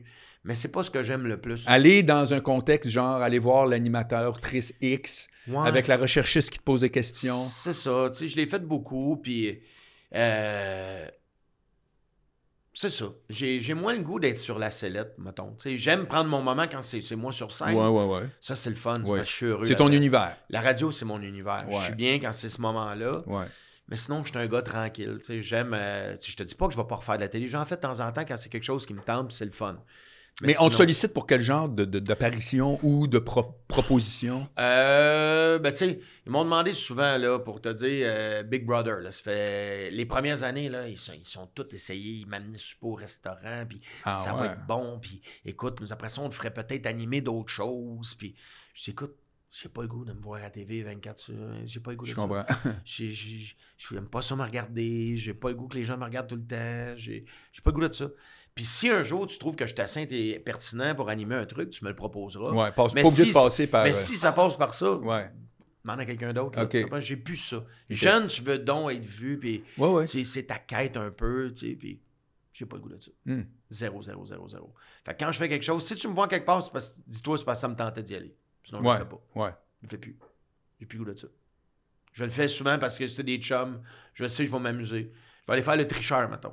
OK. Ben, j'aime ça. On dit de la Ok. merde. C'est toujours des amis, le fun. Mais je, vais, je vais faire ça. Ok. Je vais faire l'émission de Patrice Luquier parce que Patrice, c'est un vieux chum. On se voit pas souvent. Fait que je vais faire ses jeux. Fait que c'est pas le format télé comme tel nécessairement pour lequel si me c'est plus lourd, là, on en convient, Si, si ça me tente. mais il faut que c'est ça. OK. Puis tu n'as aucun projet de télé à proposer. Zéro. Zéro, Rien. zéro. Tu te vois pas animer rien. Non, Tu sais, t'as tu une palette quand même très variée. J'ai animé beaucoup de galas. Moi, le gala artiste, je l'ai animé quatre fois. Je l'ai animé Ouais. deux fois seul, je l'ai animé deux fois avec José. Je referai plus ça. Ah bon? Ben trop d'ouvrages pour le fun que ça donne. Ah ouais? Non, ça n'a pas de sens. Puis si tu le fais. Ça a pas de sens. non, mais pas vrai. Pourquoi tu fais ça? Tu sais, je veux dire. Ben si- là, Jay du temps vient de faire de quoi tu Jay était hot. super bon. Ouais. Jay était parfait, vraiment. Je suis content, tu le dis, je suis content de le dire, je l'ai trouvé excellent. Mais quand t'es bon, c'est rarement de ta faute. Puis quand t'es pas bon, tout est de ta faute. Ah ben ça, c'est sûr. Tu sais, fait que je trouve. Mais je- tu sais que j'ai un nom pour ça. Moi, j'appelle ça le syndrome du producteur. Ah oui, C'est-à-dire que quand l'artiste vend pas de billets, c'est de sa faute. Puis quand il est un gros vendeur, c'est qu'on a bien fait le travail en arrière. J'ai entendu ça euh, toute ma vie. C'est ça. C'est un peu ré- résumé ce que je pense. Ouais, c'est un. Tu sais, c'est beaucoup d'ouvrages, là, un gars-là, puis tu, tu te fais suer, puis il y a plein d'affaires qui. Tu te fais toujours dire, ça passe pas en haut. C'est où ça en haut, Esti? C'est où? C'est tout plein de fois, on a fait des affaires géniales. Là, ça marche pas, puis là, tu acceptes des affaires qui sont moins bonnes, puis moi, je suis obligé de dire oui, parce qu'il y a trop de monde qui décide, je décide Ouais. de rien. Ouais. Fait que dans le fond, c'est pas grave. Quelqu'un qui anime, là, C'est un job de marionnette un peu. C'est ça que tu un- dis. c'est du compromis. Tout ce que tu vois à l'écran, C'est un compromis. c'est un compromis. OK. C'est rarement l'idée de celui qui est en avant qui est là. OK. C'est juste des compromis. Parce qu'il faut faire plaisir à un, à un tel, euh, au diffuseur. C'est normal, c'est une business, là, tu sais. Mais moi, j'ai plus le goût de ça. Ça OK. me tente plus. OK. J'animerais un truc. euh, Qu'est-ce que j'animerais? J'animerais quoi, mettons? J'aime la variété, moi, dans la vie. Tu sais, euh, j'ai vu, euh, tu sais, Martin a fait un, un talk show. C'est tough, hein, un talk show. Quand tu parles de Martin qui? Martin Matt. Martin oui, a oui, fait oui, un- ben, a fait son talk show, puis tu sais, Ouais. ça n'a pas été évident, tu sais, c'est tough, là, c'est tough faire Mm. ça. Il y a des années, j'aurais fait ça. Aujourd'hui, je ne sais plus si je ferais ça. Je sais OK. pas. OK. tu sais. Mais il faudrait que ce soit un truc. Pourquoi pour tu penses que ça a été tough, le talk show à Martin? C'est pas, euh, pas juste à Martin, c'est tough faire un talk show. Je- Martin, il y, a des, il y a plein de trucs que j'ai aimés, tu sais. Euh, mais je pense qu'il a découvert aussi que c'est euh, c'est animé, c'est un job aussi. Tu comprends? Oui. C'est c'est pas parce qu'il il était. Moi, je trouve qu'il était habile dans plein d'affaires. Il, était, il, il a bien tiré son épingle du jeu, je pense. Clairement. Je, je trouvais que les critiques ont été sauvages à son endroit. Là. Sauvages. Je pense que les gens comprennent pas les contraintes qui viennent avec ça. C'est ça, que je te dis. C'est une job de compromis. Fait Ouais. que là, tu arrives en avant puis tu fais ton possible, mais ça reste d'un. C'est c'est très formaté, la Eh télévision. boy. c'est ça qui est génial de ce qu'on est en train de faire là. Ouais. Parce qu'on dit ce qu'on veut. Hmm. C'est ça un podcast. C'est le fun. Tu as une liberté que tu n'as pas à la La première fois que j'ai écouté le show à Martin, je l'ai écouté une, deux fois. Ouais. Euh, la première pause, j'ai sauté de ma chaise en me disant Vous pouvez pas nous couper ça là. Moi, je suis habitué d'avoir mon podcast, imagine. J'ai vraiment fait Vous pouvez pas, voyons. On s'en va à la pause. On Quoi? Ça m'a ça m'a quasiment fâché. Tu T'as comprends? raison, t'as raison. Puis, euh, puis c'est en quoi c'est de la faute à Martin Matt, ça? C'est pas de la faute à Martin. Comprends-tu? Il y a une trouvé- question de format qui est. J'en ai parlé avec Lou Morissette à côté, où je disais c'est comme si vous remettez rien en question sur le format. C'est ben, moi, c'est de même. Là, c'est de même. Tu sais, c'est comme euh, ça, on n'en parle pas. On va parler du reste. Attends une minute. Il y a un problème de. Ne serait-ce que aussi que vous placez la première pause? Ça vous tente pas de la mettre à- après 25 minutes? Enlève-en pas, mais redistribue-les quand les gens vont être accrochés comme du Je suis monde. entièrement d'accord. Parce que t'es dans quelque chose de le au pire, je me trompe, mais discutez-en. Non, tu tombes pas. Tu tombes pas. Puis je pense que la survie de la télé conventionnelle passe par ce que tu es en train de dire. Je pense ça. Hmm. Parce qu'il y a justement trop d'alternatives de ça, où tu as des vraies discussions, puis c'est pas arrêté le podcast à Mike, tu as du fun. Mettons, t'aimes l'artiste qui est là, t'aimes les artistes qui sont là, t'aimes la discussion. Tu veux pas qu'elle soit coupée Eh pour man, une Guy, de Laforce, tête, là. Guy Laforce m'a dit une phrase. Tu connais Guy Laforce? Oui, absolument. Guy Laforce m'a dit une phrase extraordinaire. Il dit T'as-tu déjà entendu quelqu'un dire C'est vraiment intéressant, mais c'est trop long? Non. Non. Ça fait que basé sur cette dynamique-là, faut-tu bon, vraiment aller plus long que juste deux personnes qui se jasent? C'est-tu obligatoire de dire qu'en plus, il y a des sketchs puis il y a un acrobate qui descend? T'as tellement raison. Mais ça, là. Dans ce format-là, tu peux avoir de la variété à côté. Oui, oui, Tout est oui, possible. Tout est possible. Mais à un moment donné, j'ai l'impression qu'il y a un mélange de genres où on se sent obligé de mettre des éléments. Pourquoi? T'as raison. T'as raison. Et ah, c'est en plein ça. C'est en plein ça. Parce que des fois, tu dis, ça prend des, ça prend des feux d'artifice, ça prend toutes sortes d'affaires. tu sais, Mais c'est pas ça. Si c'est vrai, puis un- on revient à la vérité, si c'est vrai, puis il se passe de quoi, les gens vont rester là. Ils, ils vont écouter. Vont écouter, ils vont être intéressés, ils vont être interpellés, ils vont, Hmm. ils vont être touchés, ils vont être d'accord, ils seront pas d'accord, ça va amener un débat. euh, Ben, Ça importe, aussi, c'est une autre affaire. Faut-tu que ça soit tout le temps sérieux ou tout le temps drôle? Non, Mais dans la vie, personne n'est juste tout le temps sérieux ou tout le temps drôle. non. C'est pourquoi un projet est supposé être de même? c'est exactement ça. C'est un show funny. faut que ça soit funny. Ouais. Mais ça se peut-tu que ça soit juste intéressant? Ouais. Aussi. Ou juste touchant à un Ouais, moment donné. ouais. Puis tant mieux, c'est drôle à se pisser dessus. J'ai vu Fred Pellerin avec Boucardiouf, une émission pendant Wow. une heure, ça s'appelle La table. à- Il C'est génial, ce concept-là. Ma- ouais, mais À la 30 table d'à côté. Voilà. Ouais. Puis, puis, puis, puis je suis un gars qui est vraiment pas TV zéro, là. Puis j'ai fait, ben oui, j'ai- tout le long, j'ai été captivé. Il parlait de la paternité, il parlait de plein d'affaires. Des trucs, j'ai pas d'enfant, c'est pas parce que ça me concernait. C'était Je intéressant. pense que t'en as, mais. Ouais, c'est ça, exactement. Ouais, On mais je sais que t'allais me faire des, des révélations à micro fermé. mais en tout cas, bref, tout ça pour dire Mais que... t'as raison, t'as raison. Puis je pense qu'on est à se poser des questions, à savoir si on veut que ça survive, cette télé-là, il faut, faut, se poser ces questions-là. Il faut amener ça ailleurs parce que les jeunes, vont, c'est pas vrai qu'ils vont aller s'installer. Moi, j'ai trois filles, là. Tu sais, ils vont pas s'installer à heure fixe pour regarder quelque chose, là.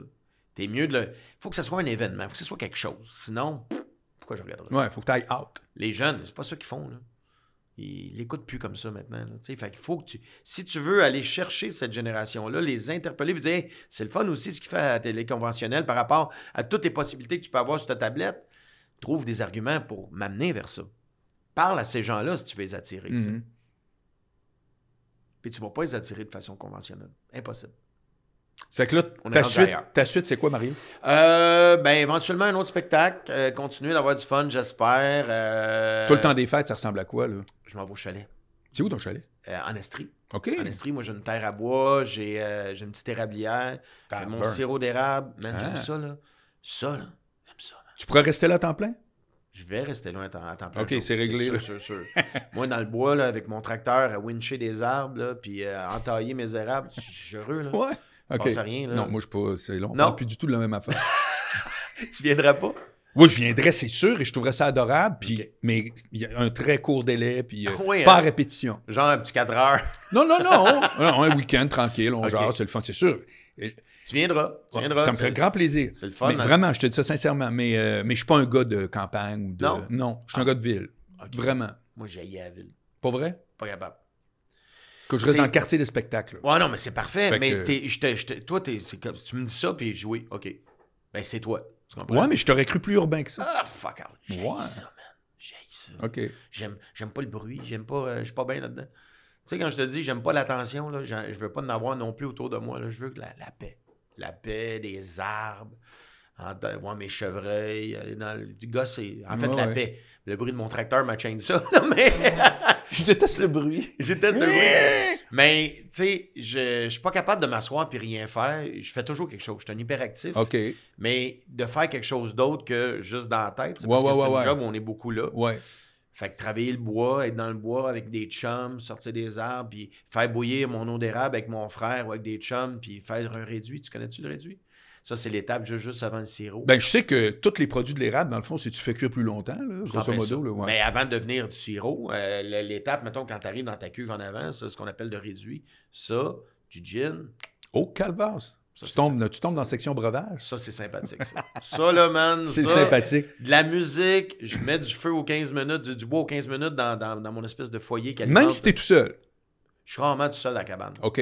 Bon, je, je passe des. Les plus belles discussions que j'ai eues avec mon frère dans ma vie, Hmm. c'est à cabane à sucre. Ah ouais? Ouais. OK. Parce que, mettons, tu passes. euh, Parce qu'il est diabétique, ça fait qu'il sait plus ce qu'il était. dans Et qu'on a jasé. On a eu du fun. mais, euh, non, mais pour vrai, parce que, à un moment donné, il n'y a rien d'autre que. T'es là, tu regardes le feu, puis t'attends que ça bouille. C'est pas toi qui décides. non, non, ouais, ouais. C'est. c'est- T'attires pas à fleur, non, c'est la nature qui décide. Tu y vas, puis à un moment donné, ton érable, il coule pas. Il- même s'il est supposé de couler, il coule pas. Ouais. Même si tu te fâchais, là. Pas toi qui décide. fait, que, fait que là, tu as du temps, puis tu jases pour vrai. Hmm. Des, des- des vraies discussions avec mon frère, même avec des chums que tu penses connaître. Là, là tu es, à cabane ou tu es dans le bois. Là. Les, je pense que les chasseurs, c'est une des raisons pourquoi ils aiment la chasse. Parce que oui, il y a la chasse, là, mais il y a beaucoup de ça aussi. De se retrouver avec soi-même, puis de se retrouver avec des chums pour vrai. Ouais. Pas d'un d'un 5 à 7 vite vite, là, puis on se prend deux, con- euh, deux consommations, puis Non. on pense qu'on fait le tour. là. Ouais. Une vraie, tu sais, dans la vérité. Ça, je retrouve ça à la campagne. Fait que je me souhaite ça. Je me souhaite ça. Un nouveau spectacle qui, j'espère, va être bien meilleur que les deux premiers. Puis tant qu'à faire des nouveaux projets. Ben moi, j'ai un très bon souvenir de. Je pense que j'ai pas vu ton premier, mais j'ai vu lui qui avait une pastille, là. Puis tu chantais aussi, là? Ça, c'est le premier. C'est le premier? Ouais, j'ai bien aimé ça. ça. Merci, mon ami. Ouais, ouais, Merci. ouais, vraiment. Merci beaucoup. Merci. Je trouvais justement, tu sais, tantôt, je t'ai dit l'expression, il a pas l'air d'un gars qui essaye. Parce que moi, j'ai pas vu les grandes gueules que vous aviez faites. Ouais. T'avais pas l'air d'un gars qui essaye. T'avais l'air d'un gars qui est là parce que ça rapporte. Ça fait Ah, que- ben, t'es bien fin. Ouais. euh, on a travaillé fort pour ça. Puis je pense sans prétention que le deuxième est encore meilleur. OK. J'étais encore plus. J'étais plus proche de qui je suis sur une scène. J'y croyais. Je crois au Mario que je vois là. Ouais, ouais, ouais, crois. ouais. L'autre avant, c'était vrai, mais je me cherchais encore. Le deuxième était meilleur, puis j'espère que. Je pense que le troisième va être encore meilleur. Je te le souhaite. Je me le souhaite aussi. Mario, euh, c'était extrêmement intéressant. T'es fin, mon ami. C'est- Ouais. C'est cool de jaser avec toi. Ouais, ben tant mieux. euh, grand, je le prends en compliment, puis euh, je te le renvoie parce que c'est comme, garde, j'étais vraiment ravi. Je suis certain que tout le monde, gros épisode. Ben merci. Merci à vous. Merci d'avoir été là. Salut tout le monde, on se revoit pour un autre épisode très bientôt. Bye bye.